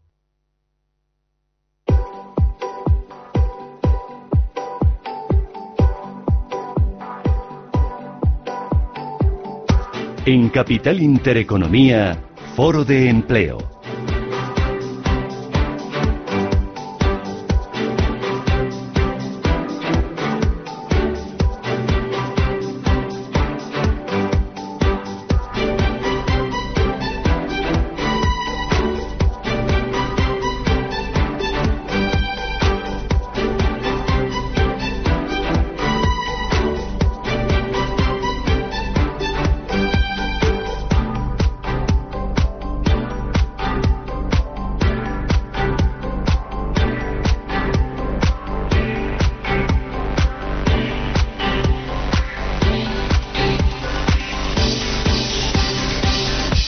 Así que vamos, que vamos ya, que empezamos, que arrancamos el foro empleo, el primero de este 2020, que no pinta muy bien. Eso me contáis cada viernes y nos lo contaba Lorenzo Amor esta mañana a las 8 de la mañana, de que no va a ser un buen año desde el punto de vista de creación de empleo. Carlos Martínez, presidente de IMF Business School, ¿cómo estás? Buenos días. Estupendamente, buenos días. ¿Hasta cuándo se dice eso? Yo creo que ya esta semanita empieza ya a ser la última, ¿no? Ah, yo creo a partir de la sí. semana que viene hay que ir pensando más en la Semana Santa, ¿no? ¿Ya? Ya, yo creo que ya. Oye, luego vamos a hablar del calendario laboral, pero hay que más que menos que ya empezado a ver cuándo cae el primera primera fiesta, el primer puente. Tenemos que automotivarnos para seguir adelante, Pues porque queda, si no- ya te digo, ya te avanzo yo que queda, creo, eh, luego, luego lo, lo compruebo, pero que hasta Jueves Santo, que cae por abril, no hay nada que rascar. Yo creo que es muy San recomendable. José dependerá de las comunidades, Claro. parece, pero... Yo creo por aquello O sea, en el mantener, mejor de los casos, San José, 19 de marzo. pues yo creo por aquello mantener la llama es bueno si pensamos hacer un viaje en Semana Santa ir mirándolo ya. Ya. Por aquello de ir Ya. mirando destinos, O sea, ofertas. Carlos, no hemos terminado de gastarlo de Navidad y ya estamos pensando en gastar. Ya, pero hay que tener esa ilusión encendida por el futuro y hay que empezar Ya, a hacer planes. vale, por, por lo menos mirar. Por lo menos mirar, efectivamente, que eso es gratis. Bueno, ¿qué tal ha ido las Navidades? ¿Bien? Bien, estupendamente. La verdad es que en el sector educativo las navidades suele ser un momento bastante tranquilo, con lo cual eh, te permite coger fuerzas, te permite estar con la familia y ya de vuelta al pie del cañón. Bueno. Hermógenes del Real, profesor de la Universidad Autónoma de Madrid, ¿qué tal? Muy buenos días. Hola, buenos días. ¿Cómo estás? Feliz año para ti también, hombre. Feliz año. ¿Cómo ha ido lo, lo- lo tuyo? ¿Tú Bueno, yo la, em, no, la, la primera semana no, porque llevas inercia y aunque estés en la universidad, pero la parte empresarial Pero la sí. universidad cierra, ¿no? Bueno, la universidad es espectacular. ¿Cómo? Espectacular. ¿Por qué? Porque pues cierra mucho, porque, ¿o no, no, cierra. Ah, claro. No, pero cierra, cierra. Es decir, La llaman a estirar, a estirar por la ventana. cierra, cierra, eh, no ponen la calefacción, no ponen nada. Entonces, cuando llegas el día 8, porque el 7 también cierra, claro. tienes exámenes, está todo frío, no se puede estar. o sea, no... La gente se queja. Claro, claro, no, no solo que la gente se queje, sino. Y además, todos esos 20 días de funcionariado no cuenta. No cuenta. No, no. No, no, no. ¿No cuenta en qué sentido? No cuenta, es decir, que esos días que los funcionarios no han trabajado no cuentan como vacaciones. Ah, no. Así No, dice el no. convenio colectivo. O sea, No, cuenta no, como no. si hubieran trabajado. No, cuenta como si no existiesen. Ya, Pero cobran. Es Sí, decir, sí, cobran, En el convenio de universidades tú tienes las vacaciones de Navidad, que son 20 días, las 10, 12 y 14 días de Semana Santa y el mes de agosto entero. Y los moscosos. Y los moscosos, perdón. No está mal, ¿no? No, no, vamos, que va a a ti estar eso no mal. te afecta, ¿no? Eh, a mí no, a mí no. No, pero lo, lo que estabais hablando antes de los puentes, yo me acuerdo que también en la época de Rajoy, en sus primeros días de legislatura, de- decía que iba, a tra- crisis, sí, que- sí, que iba a sí. trasladarlo a, a los lunes. Sí, sí, sí. Pues en Estados eso. Unidos se hace. Sí, sí, pero aquí no. Pero, pues, ¿y, y creéis que se debería hacer? Eh, Es de las pocas cosas en las que patronal y sindicatos están de acuerdo. Claro, claro que están de acuerdo, pero, pero porque da igual, o sea, no tenemos un rendimiento en productividad que justifique que se quiten los puentes. ¿No? Vale, y no nos olvidemos del sector servicios. ¿Vale? Es decir, todo esto no olvidemos lo que anima la economía. Que haya un jueves, que el viernes la gente se lo coge, que no se lo coge, todo eso es consumo y al final todo eso es empleo y todo eso es crecimiento económico. Entonces, cuidado con lo que, con lo que tocamos. Pero, sería, pero es un poco lío a veces. Hay gente que tiene puente, gente que no. Al final no trabaja nadie porque vas a llamar a la, la otra empresa y no está. Pero si tuviéramos un. Si unificáramos esto y, por ejemplo, te pongo una fiesta que caiga en jueves. Pues hay gente que va a hacer puente y gente que no. El que no haga puente no va a ir a, pues yo qué sé, a algún sitio. Pero si lo ponemos el viernes, todo el mundo va, a viajar. Vale, y después entramos con dilemas morales. El día de la Constitución. Si cae miércoles, ¿qué hacemos? ¿Lo celebramos el viernes?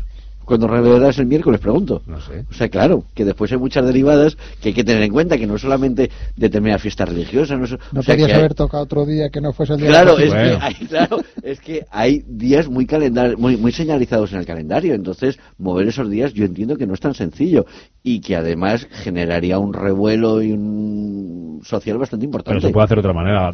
Celebremos, como hacen en Estados Unidos, el Día de Acción de Gracias. Se celebra el jueves, tal, pues el tercer jueves del mes de noviembre, creo que es. Eh, Pues hagámoslo igual. La Constitución que se celebre el primer lunes del mes de. Vaya por delante que yo lo apoyo al 100% que las fiestas siempre sean viernes o lunes. Lo que no sé es si la mayoría de la sociedad lo entendería y lo apoyaría. Pero creéis que sería bueno desde el punto de vista del, Sí, eh, del empleo, de la productividad? ¿Realmente los estos los, los acueductos, los macropuentes que se llaman tanto afectan? Eh, afectan, pero eh, lo que estábamos hablando, sí, eh, también le viene bien al turismo y le viene bien que la economía se mueva. Entonces, si tenemos puentes donde movemos la economía, una economía de servicios que tenemos bastante potente, pues viene bien que haya puentes. O sea, no hay vacaciones, pero hay vacaciones, pero para todo el sector servicios de turismo y alrededores no es no son vacaciones. Al final, al final vamos a pensar que eso de que los domingos no habría nada, eh, todo eso ya ha pasado a la historia. Es decir, ya hay prácticamente libertad total de horarios, al menos en la Comunidad de Madrid. Cada uno abre cuando le da la gana, cierra cuando le da la gana. Y al final, cada vez más, desgraciadamente para los propietarios de los negocios, lo que se lleva son horarios ampliados para dar el mayor servicio posible al cliente. Y eso hace que eh, lo- la gente se tenga que multiplicar. Para esto del turismo y de viajar, eh, vendría muy bien lo de las. Ya lo hemos hablado alguna vez, ¿eh? lo de la semana laboral de. de cuatro, semana laboral de cuatro días en vez de cinco tener esos fines de semana de tres días para poder tener más tiempo de ocio para poder gastar consumir eh, viajar vamos a ver si luego podemos hablar eh, con una empresa claro hoy están cerrados una primera empresa en España eh, una empresa de Jaén que ha decretado la, la semana laboral de cuatro horas de cuatro días mejor dicho ocho horas al día y sin afectar al al sueldo, han sido pioneros. Digo que a ver si podemos hablar con ellos hoy, porque claro, hoy no, hoy no trabajarán. Claro, pero mira, eso al final ocurriría si nuestra productividad fuese la, la- la pera, ¿vale? Pero ¿qué pasa? Eh, este año, eh, en el 2019, España ha caído un 6% a la productividad con respecto a la media europea. Entonces, ¿cómo vamos a ser eh, poco productivos y trabajar menos horas encima? El, el español en general, y, y- y creo que todo el mundo se va a identificar con lo que yo digo, eh, necesita socializar en el trabajo. Es decir, tú llegas un lunes por la mañana y comentas lo que has hecho el fin de semana, el partido de fútbol. Tú vas, yo trabajo en Alemania, yo trabajo en Dinamarca, y allí la gente va a trabajar, se sienta en su puesto de trabajo, se pone en su ordenador y no van al trabajo a hacer amigos en general, hay de todo. Estoy generalizando dentro de lo mal que está generalizar. Pero en España perdemos o invertimos, no lo sé si es perder o invertir tiempo socializando, haciéndonos amigos en el trabajo. Y necesitamos tomar una cerveza cuando salimos, intentamos. Con lo cual, eh, un país nórdico, como decía Finlandia, hace una semana, eh, una jornada laboral de, cuatro días a la semana, pues oye, magnífico. Lo que pasa es que en España, a mí me parece que todavía no estamos en ese momento. Lo mismo, Hermógenes, ¿o qué? No, sí, o sea, yo, yo básicamente estoy totalmente de acuerdo con lo que está ¿En la universidad cuántos días a la semana se trabaja? A ver, en la, la, universidad es que puedes no trabajar, ir solo a dar tus clases y no pasa nada. ¿Pero cuántas clases hay a la semana? ¿Cuatro días? ¿Cinco? Ah, no, no, hay no yo, yo, di clase, por ejemplo, este trimestre que he terminado el examen ayer de la, del primer cuatrimestre, eh, yo he trabajado hasta los jueves a las nueve y media de la noche. ¿eh?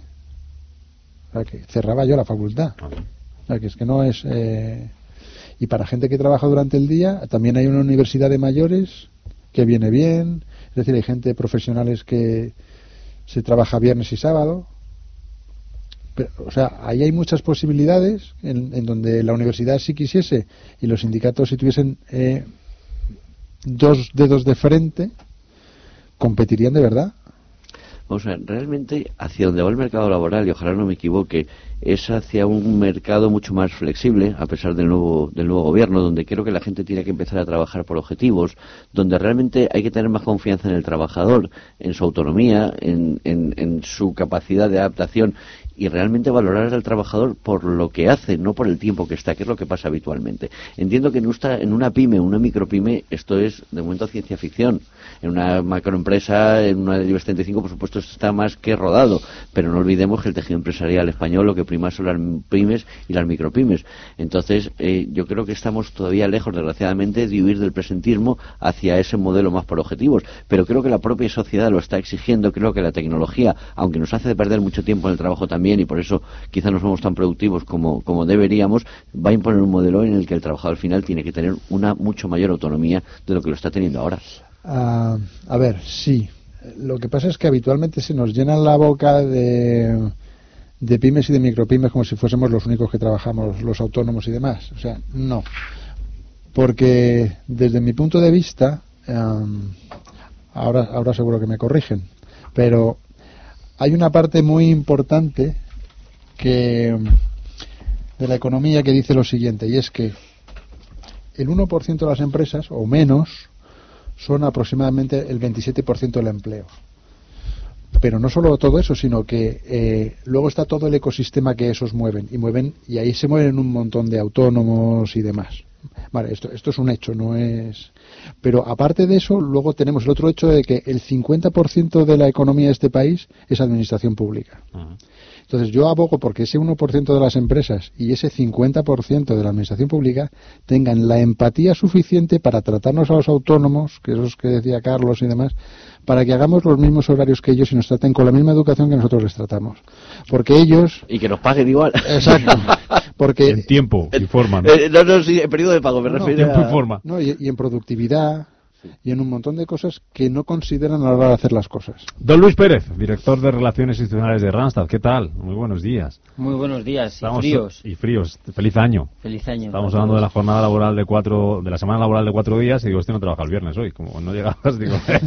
pues no vendría mal esto de la jornada, esta, este de la, semana, de la jornada de cuatro días como esta. Oye, sería un buen comienzo que las empresas de trabajo temporal empezasen a, a, a predicar con el ejemplo, ¿verdad? Predicar con el ejemplo. Bueno, yo, yo creo que eh, hemos hablado, yo creo, varias veces, ¿no? Este tema. Eh, el tema de la, evolución de la jornada laboral y de la y de la productividad y la y la y todo el proceso tecnológico, yo creo que todo va muy muy ligado. Es decir, eh, ya hemos vivido cierta transformación. Hace 40 años se trabajaba los sábados por la mañana. Todos hemos recordado cuando hasta los bancos abrían los sábados por la mañana. Hoy ya hay mucha gente que no trabaja los viernes por la tarde, eh, intentando adaptar la atención al público con las jornadas laborales de aquellos eh, otros departamentos que sí pueden pues mantener esta, esta capacidad de no trabajar los viernes por la tarde, con lo cual no sería muy una locura que manteniendo la atención al cliente eh, vayamos hacia semanas laborales pues mm, más cortas. Estamos viviendo una transformación que lleva aparejado en muchos casos incrementos de productividad. Si esto va acompañado de esto, esto es como lo de los salarios. Todo lo que vaya acompañado con medidas de incrementos de productividad que permitan eh, la competitividad y, el mantenimiento del valor añadido de las compañías, pues eh, llegará. ¿Cuándo? Este es otro tema. ¿Cuándo? Esto es lo que es más complicado. Yo creo que esto es relativamente sencillo y aplicable quizá en, entornos industriales, en, construcción probablemente también, pero en un sector servicios para mí es más complejo, es decir, en un bar, un restaurante... Servicio cuatro días a la semana, no sé. Claro, claro, y no olvidemos el tejido productivo de nuestro país porque está compuesto. Claro. Entonces eso hace también que estemos en desventaja con países, por ejemplo, como Alemania, en, en ese sentido. Eso hace que realmente tengamos que ser muy cautos en España a hablar de una jornada, de una medida de esa, de esa envergadura eh, general, como se ha hecho con el fichaje, como se está haciendo con otras cosas, con el, con el control horario. Entonces, eh, creo que el debate está bien, porque al final, hace 50 años se trabajaba hasta los sábados por la mañana y ya se trabaja cada vez más hasta el viernes al mediodía. Iremos mejorando, pero no sé si es el momento de, sacar este debate ahora. Luis, ¿conoces a la nueva ministra de Trabajo, a Yolanda Díaz? Bueno, eh, personalmente no, pero es verdad que bueno, son muchas las referencias que hoy tenemos. ¿Buenas o eh, malas? Bueno, de todo. Es una persona que ha estado en contacto, como no podía ser de otra manera, mm, eh, con el mercado laboral. Es una conocida laboralista, sobre todo en Galicia y una mm, hija de padres sindicalistas, es decir, bueno, tiene un, un conocimiento y una cercanía al mercado laboral eh, importante. Entonces, bueno, el conocimiento del mercado laboral siempre es positivo.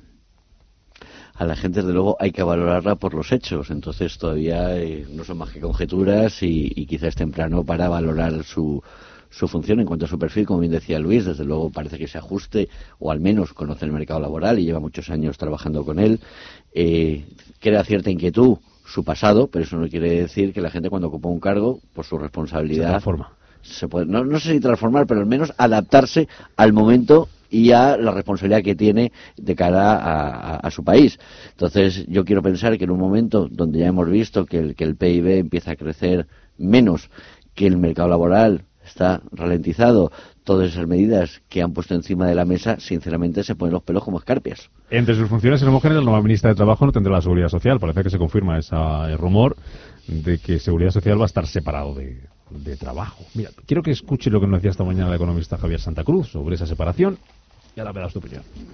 Lo más importante del Ministerio de Trabajo es sin duda la, caja de la seguridad social y eso es algo que esa competencia pues es lógico que se la reserve el Partido Socialista, no la entrega Podemos, pero sobre todo en el Ministerio de Trabajo hay ciertas cuestiones, las cuestiones básicas ¿no?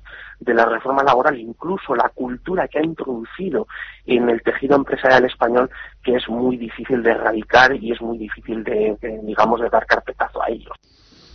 Hermógenes, ¿te parece bien que se separe Seguridad Social de Trabajo en estas circunstancias, digámoslo así?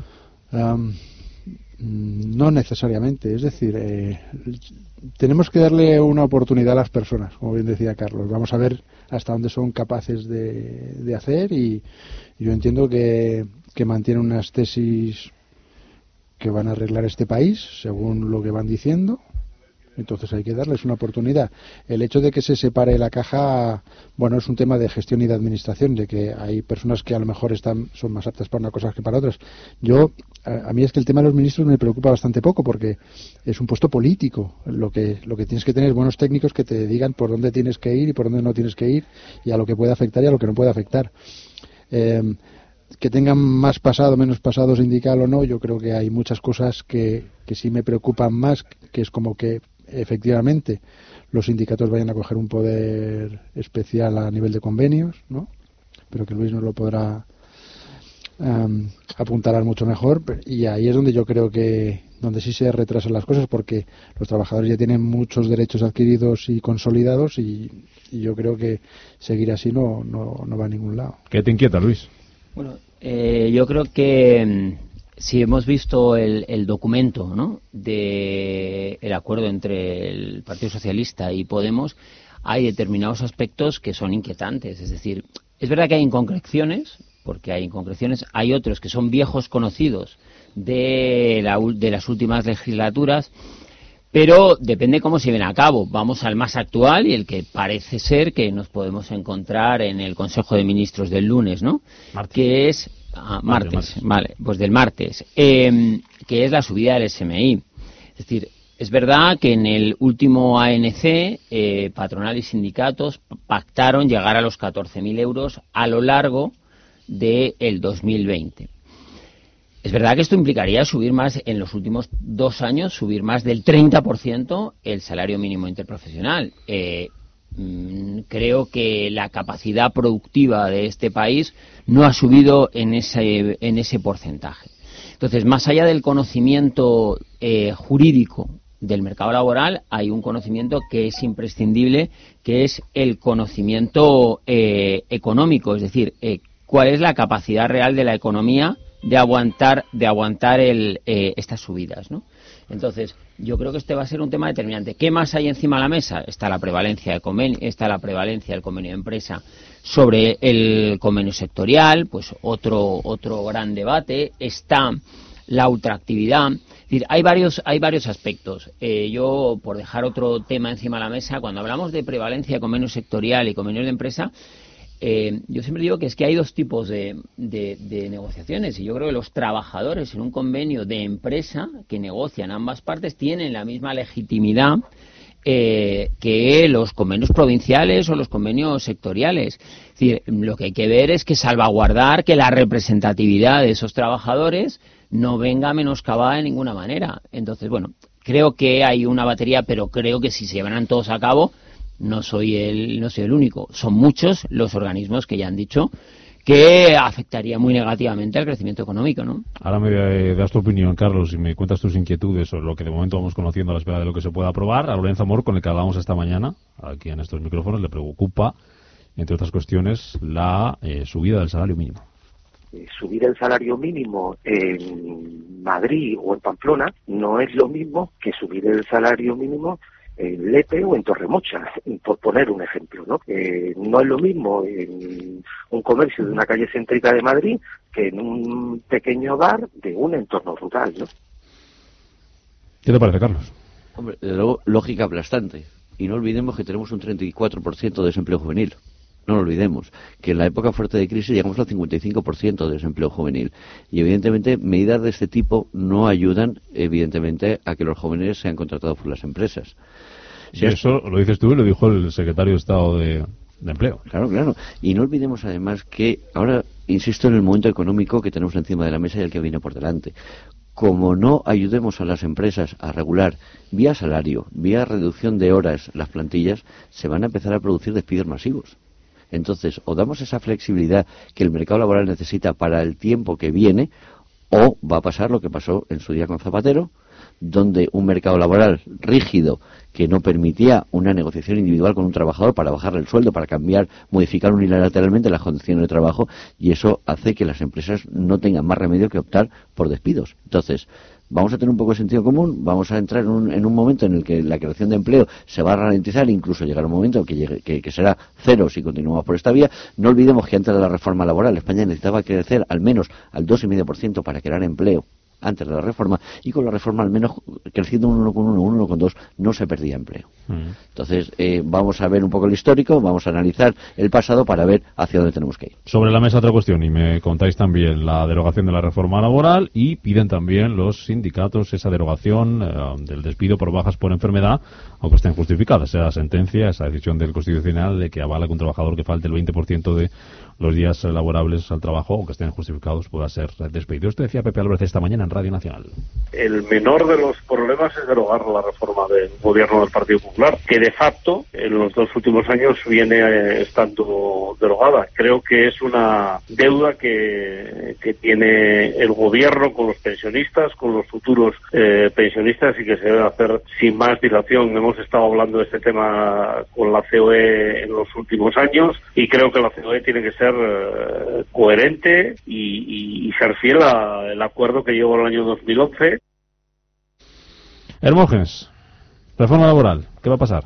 A ver, el, tema de las reformas laborales, eh, lo que estamos hablando antes de los convenios y que se quieren cambiar algunos artículos como o algunas sentencias que ha habido últimamente como el tema de, de que cuál es el relato eh, voy a hacerlo en, paréntesis como el relato no que están escribiendo los sindicatos es decir hay, hay personas a las que se les puede despedir porque abusan de que tienen enfermedad y luego no tienen enfermedad. Y eso es lo que ha pasado con, con algunas sentencias. Y, se han ganado algunas. Lo que pasa es que si soy sindicalista debo estar protegido eh, ad eternum por decirlo de alguna manera. Y eso no es así porque a la empresa se le está perjudicando. La verdad es que yo si fuese la patronal se lo daba porque son, son peanuts, pero cambiar la reforma laboral eh, ya es otra cosa. Es decir, ¿en, qué la vas a cambiar?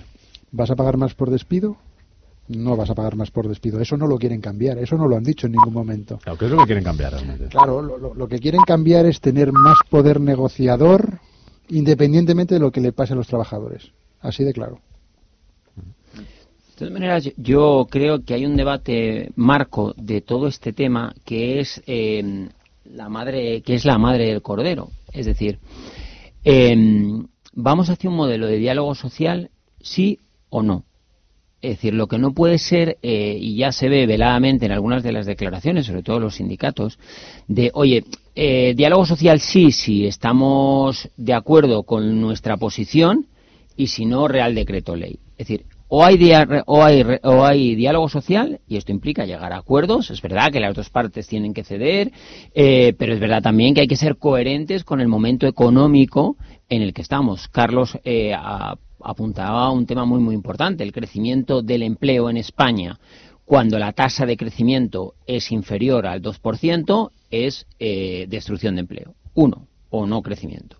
Y dos, no podemos olvidar que subir el salario mínimo, esto es de economía básica, eh, o genera destrucción de empleo o genera economía sumergida. Cuando no tiene la economía y eh, la capacidad de, incrementar la productividad y no tiene y no se hace en el proceso en el tiempo necesario para que esto se produzca. Entonces, eh, esa es la realidad. Insisto, en un país donde sus dos principales problemas del mercado laboral y esto que nadie nos diga otra cosa, porque no es cierto, sus dos principales problemas del mercado laboral es el desempleo, el más alto de Europa, el mayor número de jóvenes sin empleo y el empleo no declarado, fraudulento o eh, la economía sumergida. Estos son los dos problemas del mercado laboral español y no le llamemos de otra manera. Estos son. Y estos parece que no son los que ataja las reformas de las que está hablando eh, el gobierno actual. Cerramos contigo este tema, Carlos.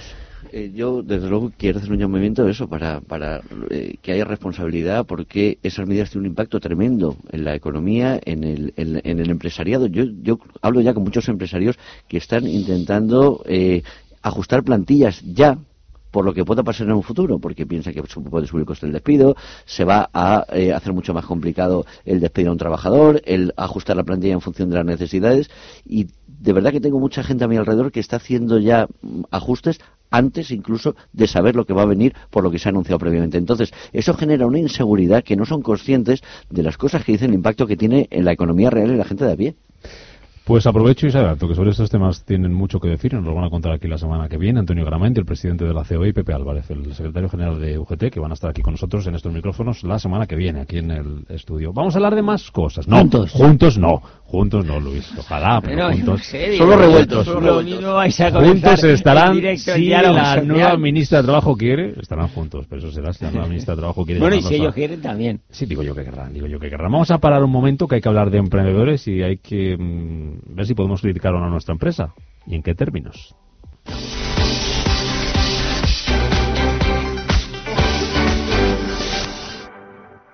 El próximo 20 de enero no te pierdas en IFEMA el foro de debate sobre turismo e innovación Otusa Explora. Asiste en directo a un evento que contará con los mejores profesionales del sector turístico. Inscríbete en forootusaexplora.com.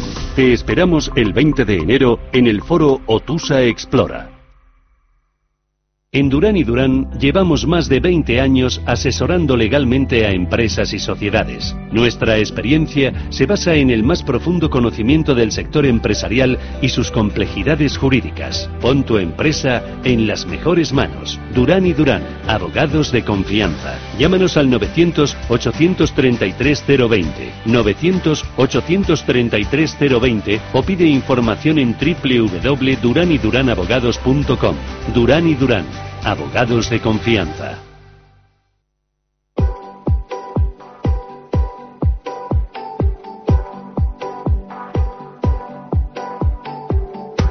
En Capital Intereconomía, Foro de Empleo.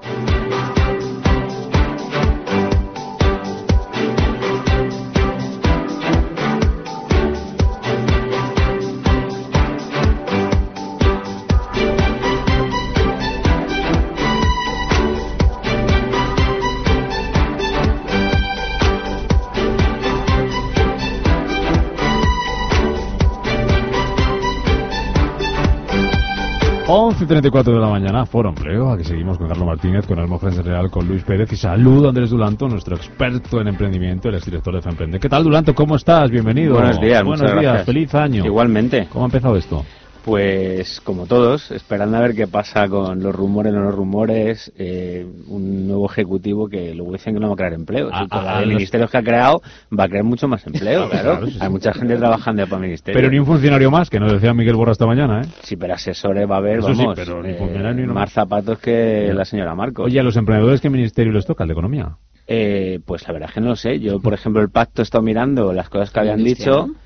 Se supone, sí, Ah, pero pues bueno, Reyes. agenda, Pues digi- continuas, claro, agenda sí. digital, por ejemplo, pasa creo que a economía. Bueno, yo no sé qué están haciendo, pero vamos. Pues temo, temo que, sabe- que, que, vienen malos tiempos para el emprendimiento. sí, sí, sí.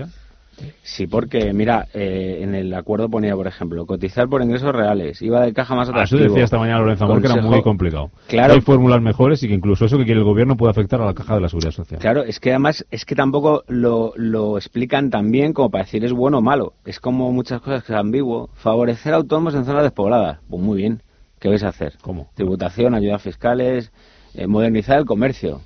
Pues muy bien, en patinetes, no sé, es que, es que concretan, registradoras. que a lo mejor no pueden concretar porque como están pactando un poco qué secretaría de Estado hay, qué no hay, eh, cuántos llevan pelo largo, cuántos no. Entonces, claro, está la cosa un poco así ambigua, entonces todavía no, no, no sé, no, sinceramente no sé. Bueno, que el año ha arrancado ya y para los emprendedores que tenemos ahí en A ver, pues si te puertas, parece, a ver qué tenemos vamos primero el calendario. eh, a la Fiestas semana- pocas, así que a ver si tenemos pocas. algo que Bueno, le sacamos partido. Los emprendedores, ya lo he dicho una vez, son como los caballeros Jedi, que van en bata hasta en casa y, no paran de trabajar 24 horas, con lo cual lo de las festividades, pues bueno, pues para el señor Ábalos, que cuando hace un fin de semana en Navidades Reyes, tiene que explicarlo, Reyes, claro, claro. A ver, eh, si te parece, eh, vamos primero con la semana y luego vamos a dar cuatro pinceladas del año. A ver, esta semana, como siempre, hay bastantes actividades en viveros de Vicálvaro, San Blas, de Carabanchel, de, de Madrid Emprende. Solo Madrid Emprende, ¿no? Sí, pero hay una cosa que, insisto, lo mejor es mirarlo en la web. Yo puedo explicarlo, pero es mejor meterse en la web de Madrid Emprende y mirarlo. Hay una cosa el martes 14 que está muy bien, que es diseña tu marca y crea tu, story, tu storytelling. Parece una tontería, pero no es así. O sea, para luego captar un inversor en un elevator pitch, para salir en un medio de comunicación. A veces, aparte de, de la app que has sacado o cómo se intentó revolucionar con un producto, eh, la storytelling es crear empatías tanto con el inversor como con el lector como el posible potencial. Entonces es importante que, aprendas a hacerlo. Luego esta semana también eh, en Marbella se hace la, en Andalucía Lab, que es un foro empresarial, innovación económico. También me han apuntado determinada gente en la bolsa, vuelve a ser el Spain Investor Day. Así, la Pero semana que esto- viene, ¿no? Sí, pero esto dentro del emprendimiento yo creo que, hombre, si quieren ir a ver un poco los que están en fase semilla y empezando, vale, pero es un poco ya para empresas más avanzadas. Hay gente del MAP, Jaidanet, por ejemplo, suele exponer todos los años. Es interesante, pero yo creo que es ya un poco eh, empresas más constituidas. Y luego lo que hay que está también de moda, la famosa España vacía, el rural. Esta semana en, en el Parador de Dedos de Ávila, y el 16 y el 17, se va a firmar el Gran Pacto por la Innovación y Emprendimiento para la Repoblación Rural y Territorial. Están gestionando que vayan eh, de los cinco partidos grandes, por ahora, porque como son ahora puede haber muchos más partidos, eh, y va a haber políticos, está Unión Europea, están Diputación Provinciales, lo están cerrando y lo mejor yo creo, como ya hemos hecho otras veces, que la gente se pueda meter en territorioemprendimiento.org, en la web, o en pactorepoblación.eu, porque la Unión Europea también está metida. Entonces van a hacer un pacto de cómo fomentar desde las diputaciones, ayuntamientos, gobiernos autonómicos y con la ayuda de la Comunidad Europea que los emprendedores sean un factor clave en la repoblación de España. Pero claro, tú puedes ser emprendedor en un pueblo de una provincia que no puedo mencionar, pero si luego no tienes 5G, no tienes internet, no tienes ADSL, entonces van a poner un poco las Por mallas. internet poco vas a vender. Exactamente, para que se pueda hacer. Y ahora pasamos a lo del año, a grandes pinceladas. Este año, como otros años, eh, va a haber muchas actividades, muchos eventos. Por ejemplo, en Ferón, Barcelona, empieza el, el Four Years from Now, que está dentro del Mobile World Capital, que va mucho startup, mucho inversor, muchas instituciones políticas. Y como siempre, la página web es eh, 4 con, con número, yfn.com luego Barcelona. Eh, premios, que como siempre decimos, los premios te dan visibilidad cara a una ronda de financiación, cara a Business Angel, cara a tal, pues eh, en, en febrero también en Valencia son los premios eh, Jaime I. Pues cada uno está votado con medalla, oro, 100.000 euros. Y, y interesa que se metan. También tienes en la página web donde mirarlo, pero vamos, eh, premios peces en Alicante y luego en marzo la startup Europe Whip. Europa está intentando que haya ecosistemas en determinadas eh, ciudades europeas y también conviene mirarlo con tiempo. Ya te digo, estamos dando pinceladas del año, pero la gente que esté escuchando ya puede meterse en startupeuropeweek.eu y mirar lo que hay. Este mes en marzo también en Girona están los premios Princesa de Girona, que son para jóvenes profesionales entre 16 y 35 años, y este año como novedad tiene el premio internacional, que reconoce la trayectoria profesional y profesional de jóvenes que han desarrollado su trabajo en cualquier sitio del mundo. En abril, el Premio Emprendedoras 2020 de Mariz Emprende, que insisto, meteros en la web, buscarlo, que no es una tontería, que es que emprende, pierdo tiempo. Esto de. No, es que un premio te hace que el elevator pitch aprendes a hacerlo mucho mejor. Que los inversores eh, te están oyendo, aunque tú no te lo creas, que luego cuando vas a una ronda dices, he tenido el premio del Ayuntamiento de Madrid, ya lo ven. Entonces, Como, te como si fuera currículum, ¿no? Exactamente, es como un máster, pero un hecho de verdad, eso, Jolín. sí, verdad. Entonces, pues eso. Y luego, en mayo, eh, tenemos también el Startup Olé, que otros años ya hemos hablado de esto, que es... Eso es Salamanca. Es en Salamanca, exactamente. El 4 y 5, eh, perdón, del 5 al 7 de mayo está el apoyo del Startup Europe, eh, que está al frente en la Comisión Europea eh, Isidro Lasso, que es otro español de Burgos, además que conoce la España rural y la, y la europea, y del SEGIP, la Secretaría General Iberoamericana. Y dime una más. y ya- ya Vale, pues una más, hombre, aparte del Summit, que ya es en, Sí, en en octubre, octubre, ¿no? sí, el South Summit, pues, eh, venga, pues media por Alcobendas Startup. Entonces en mediastartupalcobendas.com, porque pone en común tanto a emprendedores como a medios de comunicación como a inversores, y lo que digo siempre, si tú eres vendible a la prensa, luego llegas a la sociedad y es como si fuese publicidad entre comillas gratis. Funciona muy bien lo de Comendas Hub, ¿eh? que estuvimos allí haciendo un programa y la ¿Verdad? verdad es que lo tienen muy bien. Sí, sí, sí. Y además hecho. ya lo ha llevado Chema Nieto, que es el que lleva esto, lo ha llevado a Colombia, lo ha llevado a Perú el año pasado, lo llevó a Barcelona, que era Málaga, Le dieron y un a premio Galicia. en Silicon Valley y demás. Sí, sí, sí. Entonces es una de estas semillitas que está creciendo, tanto el South Summit como Olé, como Media Alcobendas, tiene muy buena pinta. Te invito a que te quedes, eh, Andrés, Pues con Carlos, con Luis, con Hermógenes, porque nos queda un asunto por el que, del que hablar y es- ha empezado el año con una sentencia del, eh, del Constitucional sobre el mercado laboral, declarando nulo el despido de un empleado por criticar a su empresa. Es un enfermero de un centro municipal de mayores de Baracaldo que fue despedido por criticar a su empresa por notificar al ayuntamiento una supuesta falta de material sanitario y administrativo en las instalaciones municipales. Y dice el Constitucional, ha fallado a su favor y declara nulo el despido porque dice que tenía libertad de expresión, que prevalece en ese caso, y que además no ofendió a nadie. Carlos, ¿se Hombre, puede criticar a la empresa entonces ya o qué? Yo creo que, vamos a ver, una cosa es moralmente, otra cosa es legalmente, ¿vale? A mí moral- legalmente puedo, Legalmente puedo, y, y ahí está la sentencia y eso no, no admite no admite vuelta atrás. Lo que pasa que eh, moralmente yo creo que debemos vigilar un poco más los cauces sobre los que hacemos esta propuesta. Otra cosa es que este señor lo haya dicho 50 veces internamente, no le hayan hecho caso y al final tiene que tomar otros medios. Entonces eh, yo creo que hay unos cauces y no lo debemos saltar. No, es, esto es eh, de- dependiendo, ¿no? Es decir, en un hospital efectivamente no se debe hacer, en un restaurante a lo mejor sí, ¿no? Porque, Pero queda feo.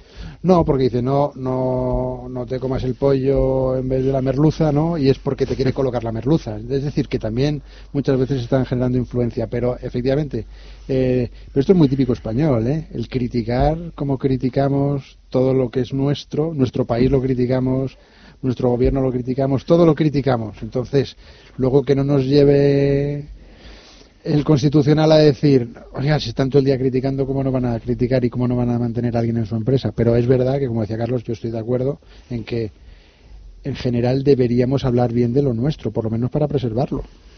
Sí, y luego hay otra cosa clave, eh, y más con las redes sociales, más como ahora hay fake news o una crítica, que es una bola de nieve que baja y aplasta a todo el mundo, incluida la empresa que luego te paga.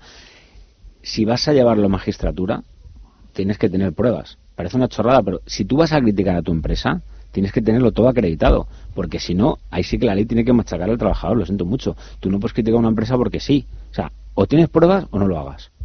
Yo creo que hay tres aspectos en este tema. Uno, eh, lo hemos dicho, si la, justo tiene que ser, cuando va la redundancia, la justicia ha dictado sentencia en ese, en ese sentido.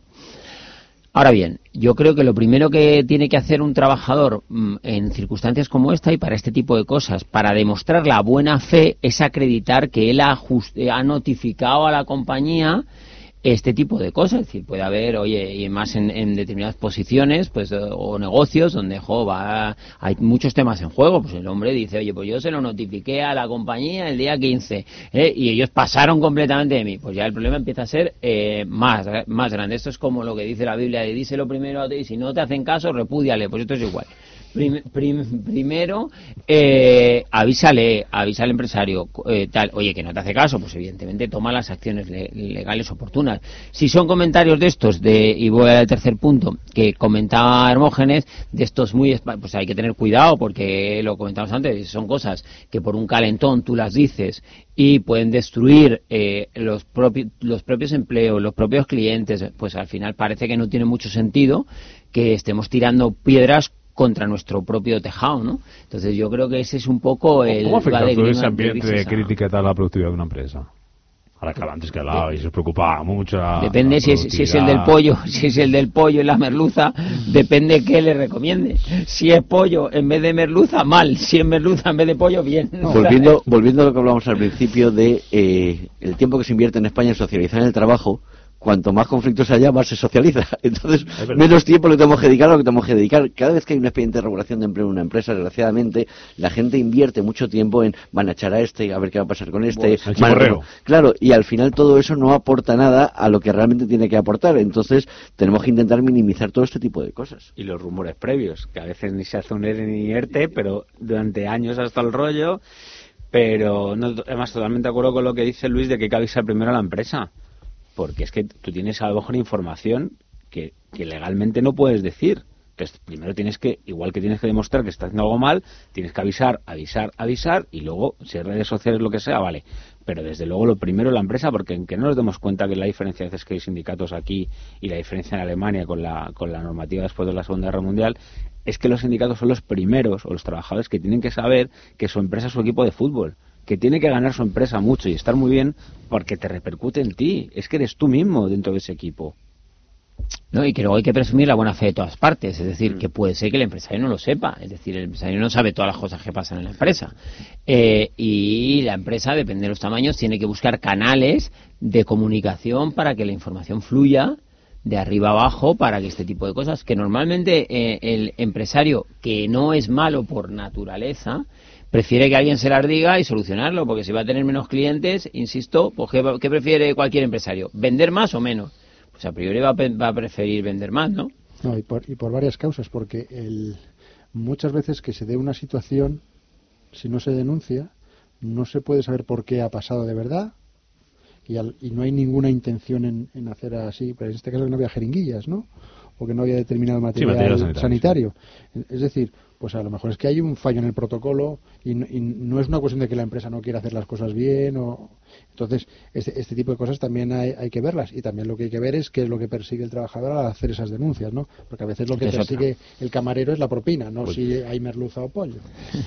Me acabo de acordar de una cosa del mundo emprendedor que no he dicho, que es la agenda del año, que siempre intentamos informar y ayudar a la gente, la tienen todos en el referente, que es la revista que ha pasado todo esto, porque no me he dado cuenta y encima que me dan todo, no le voy a citar. Así Citaos que perdón que- por el lapsus. Os voy a dejar que os vayáis a descansar, aprovechar el fin de semana, que es el primero después de unas vacaciones, que siempre como que se agradece un poco más, ¿no? Después del, del parón. Y esta La próxima semana eh, ya es la primera de cinco días, eh, mucho tiempo. ¿eh? Hasta abril me has dicho, ¿no? Hasta abril. Sí, pero que esta semana ha sido cuatro, antes hemos tenido Navidad, el, el famoso Black puente, Friday. el Black Friday, el puente. Acabamos la- como Finlandia al final, lo mismo, ¿eh? Ya. Oye, vosotros que no me lo habéis dicho, Andrés, que tú has llegado más tarde y Luis también, lo de los puentes a los lunes y que acabar con ellos, ¿eso que os, eh, lo, lo veis bien? o- Vamos a ver, vuelvo. Eh, El ANC decía, el ANC, no este, el anterior, Ayer, de, de Decía poco que lo que sí. estaban de acuerdo sindicatos y patronal.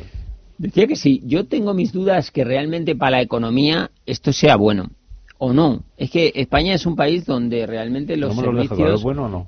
Es que para una parte, yo creo que para la parte industrial La sí señora es bueno, Gallega. pero para la parte pero para la parte de servicios es menos bueno porque al final esto mueve mucho la economía, Ahora van a tener tres días igual, tres días dan para mucho.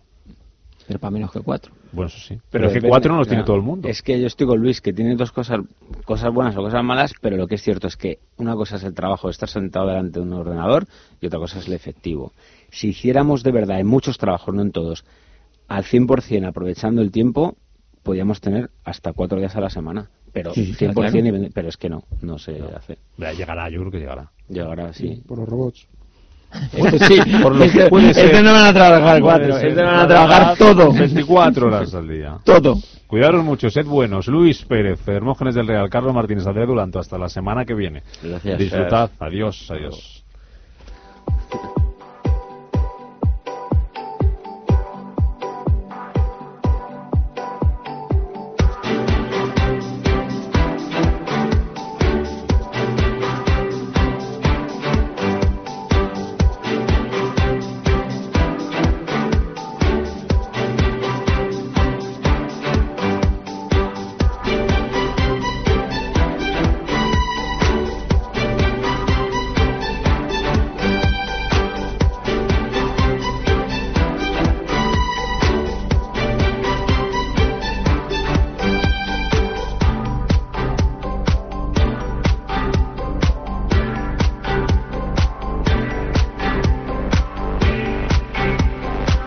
Irnos, que hablamos de turismo, hablamos de viajes, volvemos al asunto. Domenech Biosca, presidente de la Asociación de Directivos y Empresas eh, Directivos y Expertos en Empresas Turísticas. ¿Cómo estás? Buenos días.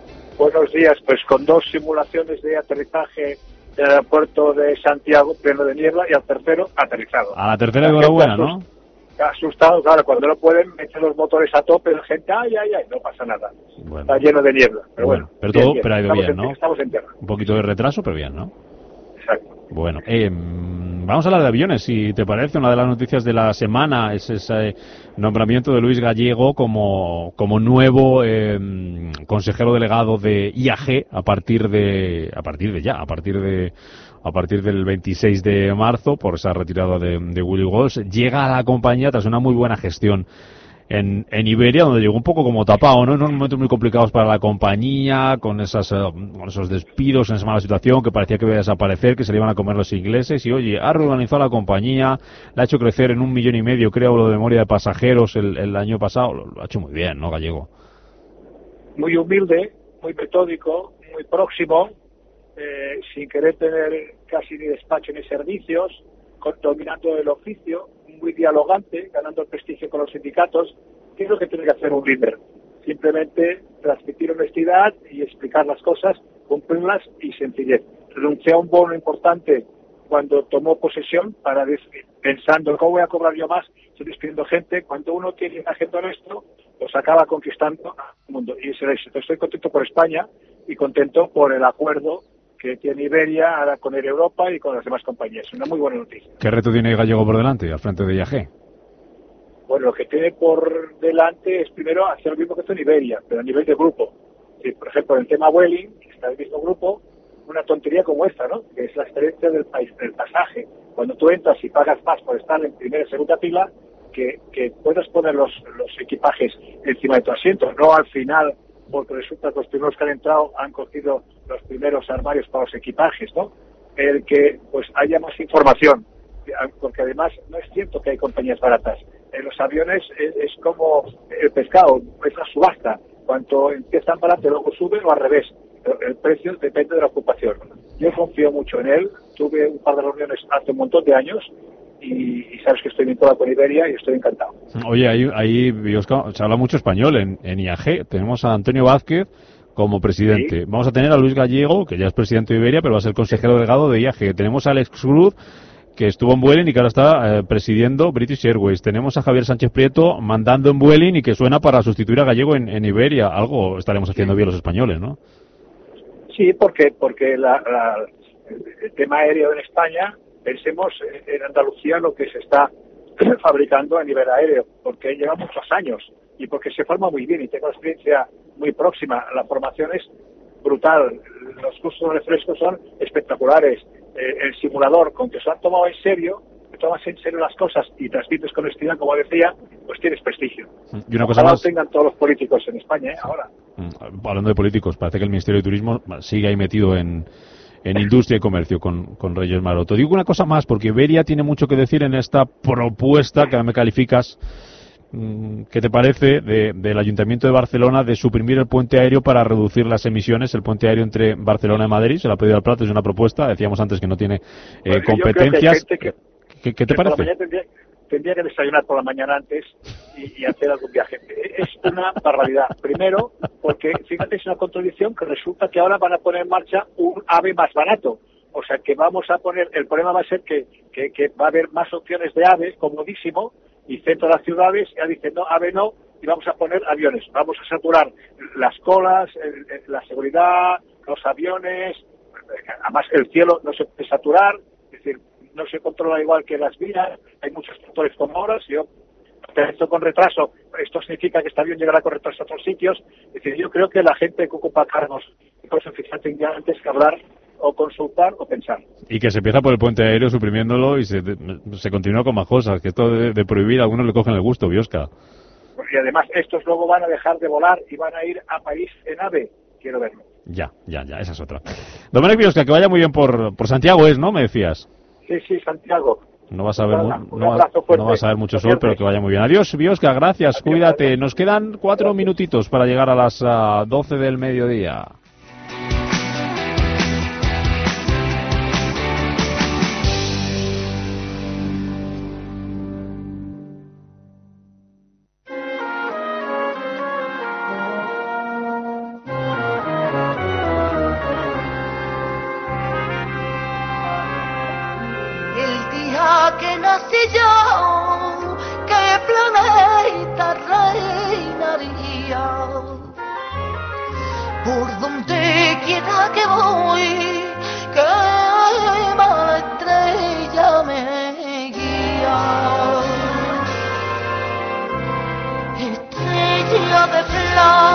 Nos despedimos hoy. Ponemos punto final a esta semana aquí en Capital Intereconomía, recordándoles que hoy arranca Inverfest. Es el ciclo de conciertos de Madrid donde hay espacio para todos los géneros musicales y la encargada de inaugurar esta edición es una de las principales figuras del flamenco actual. Estrella Morente se va a subir a las tablas del Teatro Circo Prise para presentar su último proyecto. Se titula Copla. Con ella les dejo hasta el lunes a las 7 de la mañana. Buen fin de semana. Adiós, sean felices a pasito lento. El barco de vela de tu poderío me. La economía en marcha. De 7 a 12 de la mañana, de lunes a viernes, en Capital Intereconomía.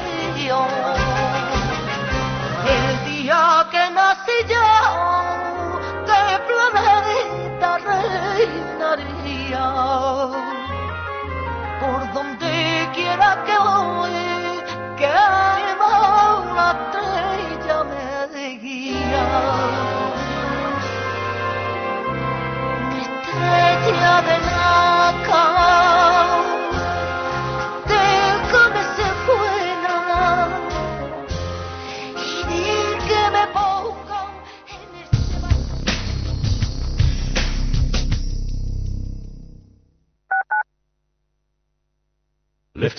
Cada sábado a las 9 de la mañana en Radio Intereconomía, el 10 del Barça. Actualidad y autocrítica en clave blaugrana. No creemos en el periodismo objetivo, creemos en el periodismo honesto. Si tu filosofía de vida es azulgrana, el 10 del Barça es tu programa. Te esperamos cada sábado a las 9 de la mañana en el 10 del Barça o en nuestra web, el10delbarça.com. ¿Te acuerdas del primer restaurante japonés que probaste en Madrid? Claro, Inari, ¿cómo no me voy a acordar? Hace 12 años ya de aquello y sigue siendo mi japonés de referencia, siempre apostando por la calidad y la innovación. Ay, ¿ya me has abierto el apetito? Tranquila, que ahora mismo reservo y vamos esta noche. Genial, ¿al del barrio Salamanca o al del Soto de la Moraleja? Más información en grupoinari.com.